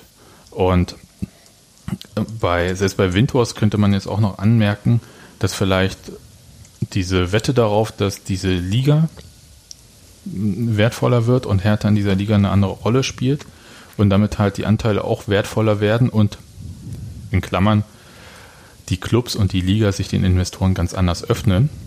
Das ist, spielt ja immer noch eine Rolle. Dann äh, kann man halt das richtig veräußern für mehr Geld. Das machst du nicht in zwei Jahren, also jedenfalls nicht unter den aktuellen Umständen, ähm, die auch 50 plus 1 gibt. Aber darüber hätte ich schon gerne noch ein bisschen mehr diskutiert und das war aber leider nicht der Pfad, auf dem Jens Lehmann da ähm, reden wollte. Und ähm, das, ähm, die anderen leider auch nicht. Und äh, da war aber so ein bisschen mehr drin, ne? Da war so ein bisschen mehr, äh, da hätte man dann halt so auch so Widerspruch drin gehabt und mhm. ähm, hätte ich ganz witzig gefunden, ehrlich gesagt. Ja. Das war so äh, diese, was ein bisschen schwierig ist. Ich habe so immer so versucht zu vergleichen, wie so die Situation ist im Vergleich zum Podcast hier, außer dass wir uns jetzt alle schon ewig kennen, aber die, ich war ja die einzige Person, die da das erste Mal war. Die anderen waren schon öfter mal dort oder sind halt Stammgäste. Und ich habe das dann immer mit dem Podcast so verglichen und überlegt, was wir anders machen. Wir haben halt einfach nicht ständig diese Werbepausen. Wir reden über was Interessantes, nämlich über Union. Also manchmal. Ja, das auch, aber ähm, und über äh, Küchensachen. Naja, manchmal bewerten wir schon Instagram-Accounts. Also es ist Ach, halt nicht immer. Ja, es ist nicht immer das. Äh, aber wir haben diese Werbepausen nicht. Also jede Diskussion wird ja im Prinzip endet an so einer Werbepause und danach wird sie auch nicht mehr so aufgenommen. Und das ist so also ich glaube, die Grenze. Unterschiede äh, von hier und dem Doppelpass enden und fangen da nicht an, aber und das ist eine der Sachen, die dazu führen, dass ja, man so, sich dann nicht richtig unterhalten kann. Ja, das ist halt so eine, von der Dynamik finde ich das schon ätzend. Also mal davon abgesehen, dass es halt so eine äh, sehr ähm, durchformatierte Sendung natürlich ist, mit einem Anfang und einem Ende, was ja hier wir hätten heute auch, äh, wenn es nach Steffi gegangen wäre, glaube ich, nach einer Viertelstunde heute Schluss gemacht und gesagt, wurde über alles geredet. Ähm, ist alles Derby gesagt. war doof, Tschüss. Ja. ähm, und jetzt äh, sind wir schon bei über zwei Stunden. Aber ich glaube, dass ähm, so von diesen Dynamiken, wie Gespräche stattfinden und dass man auch mal ausredet, das ist ja, das geht in der Sendung ja nicht, ne? Wenn du äh, wartest, dass schon. du, nee, wenn du wartest, also aktuell ist es so, und das wurde mir vorher auch gesagt, deswegen habe ich mir vorher so ein paar Sachen zurechtgelegt. Ähm, wenn du wartest, dass die ausgesprochen haben und dir das Wort erteilt wird, selbst wenn du Ja. dich meldest, hast du gar keine Chance. Wenn du versuchst, höflich zu sein, dann geht's halt gar nicht. Nee, was ich sagen wollte, unter den aktuellen Bedingungen könntest du das sehr wohl machen, weil du ja jetzt die Möglichkeit hast, da es kein Publikum gibt, musst du das nicht zwingend live machen. Du könntest das also vorproduzieren und die Werbung darin schneiden, wo sie hinpasst. Also äh, wenn du halt den ganzen Rums anders produziert und sagst, äh, gut, ich lass die Leute dann doch mal irgendwie ihren Punkt machen und kürze da, wo es langweilig ist, ähm, dann kriege ich auch immer noch meine Werbeblöcke unter. Das ist ja durchaus machbar, wenn du sagst, du machst es sowieso nur mit den fünf Hanseln, die da bei dir im Studio sind und komplett ohne Gäste. Verstehe ich tatsächlich nicht. Könnte man machen. Ja, vielleicht. Aber Also man könnte das gut machen. live finde ich halt schon immer auch gut. Ja, aber im Moment gibt's kein Live. Ja, ist richtig. Ja. Also das waren so ein paar Sachen, wo ich dachte, hm, das ist halt auch eine, einfach eine Fernsehsendung, ja. Das ist halt äh, schon mal sowieso ganz anders, ständig überall, also was da auch an Personal rumspringt, ne, das macht man sich ja keine Vorstellung. Doch schon. Wir fahren das hier alles alleine und da gibt es ja für alles irgendwie jemanden, der dann halt bestimmte Sachen macht und, und wenn es nur das Kabel über den Monitor äh, ziehen ist, damit wir irgendwie die Szenen von Thomas Müller sehen können. Ich wusste manchmal nicht, in welche Richtung ich gucken soll, also auf welchem Monitor oder so. Und ansonsten geht die Zeit da total schnell weg. Also so nervös war ich übrigens überhaupt nicht. Also weil ich immer, ich habe mir immer gedacht, das ist wie Podcast. Ja, ich kann das kann ich total gut verstehen. Also ich laber inzwischen auch in jedes dumme Mikrofon, das vor meiner Nase ist, weil es mir auch kackeal ist. Also ich mache mir da, ich mache mir da über gar nicht mehr viele Dinge Gedanken. Ich habe nur überlegt, ob äh, mich, äh, also so ein bisschen Respekt vor Sätzen, die Stefan Effenberg vielleicht sagen könnte, weil ich dachte halt, vielleicht grätscht er mich gleich total weg oder so. Aber das war auch okay. Und ansonsten äh, war das, ähm, die Vorbereitung war okay, also die haben halt einfach schon gesagt, worum es ungefähr geht, so dass man sich halt darauf einstellen konnte und dann sich so ein paar Sachen zurechtlegt, aber ihr habt schon recht, da hätte man schon ein bisschen thesenhafter das noch machen können. Und Union hätte schon auch präsenter sein können in, dem, in der Sendung. Ich hätte beinahe gesagt, in dem Podcast. ja, und das, äh, da, dann war es das, ne? Und danach äh, ist die Sendung vorbei und äh, fünf Minuten später sind alle schon wieder weg. Das, äh, Ja, also ich fand sein Bier äh, auszutrinken. Ja. ich Insgesamt war die Sendung eine, ein sehr gutes Argument dafür, Rasenfunk zu hören. ja, aber nochmal kurz, der Rasenfunk ist halt keine Unterhaltungssendung. Auch schon. Naja. Also, dann äh, ist der Anspruch an Unterhaltung ja schon auch ein bisschen unterschiedlich. Also, den Rasenfunk habe Also ich. der hat mindestens fünf schlechte Wortspiele pro Sendung. Das Das, ist, das auch richtig. Ähm, aber das mache ich in einer Viertelstunde zu Hause auch.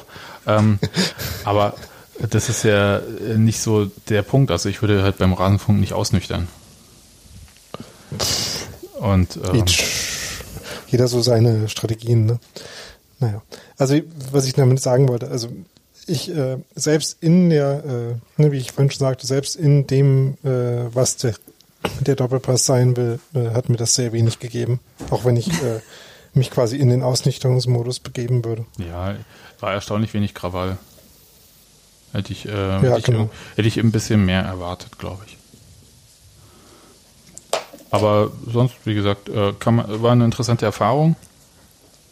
Ich habe ähm, auf jeden Fall den Kollegen gesagt da von Sport 1, wenn sie ähm, Max Kruse das nächste Mal einladen, dass sie das bitte nach dem letzten Spieltag machen, äh, weil der war ja schon mal eingeladen äh, dieses Jahr beim Doppelpass, da hat er sich dann verletzt in Istanbul. Jetzt ist es zwe- zweite Einladung, zweite Verletzung. Ich habe gesagt, äh, Sommerpause kann er sich ja auskurieren, aber bitte vorher nicht einladen. Ja, das äh, habe ich für Union und Urs Fischer getan. Keine Ahnung. aber Ich hoffe, Sie wissen es zu schätzen. ne, und wenn ich weiß es. Genau. Das ist, ja. Ja, Das Podcast könnte es nochmal schnell zum Klappern vorbeikommen, Ja. weil wenn es nicht mindestens dreimal pro Sendung stört, dann war es auch kein echter Podcast. Nee. Habt ihr das gehört? Na gut. das sowieso. Schleimer. So. Gut, Leute. Habt ihr noch Fragen? Nö, ne? Ich glaube, wir sind durch. Alles klar. Dann äh, können wir ja so hier so ein kleines Soundpad anmachen und dann hören wir uns äh, nach dem Spiel gegen die Bayern, die ja in der Krise sind.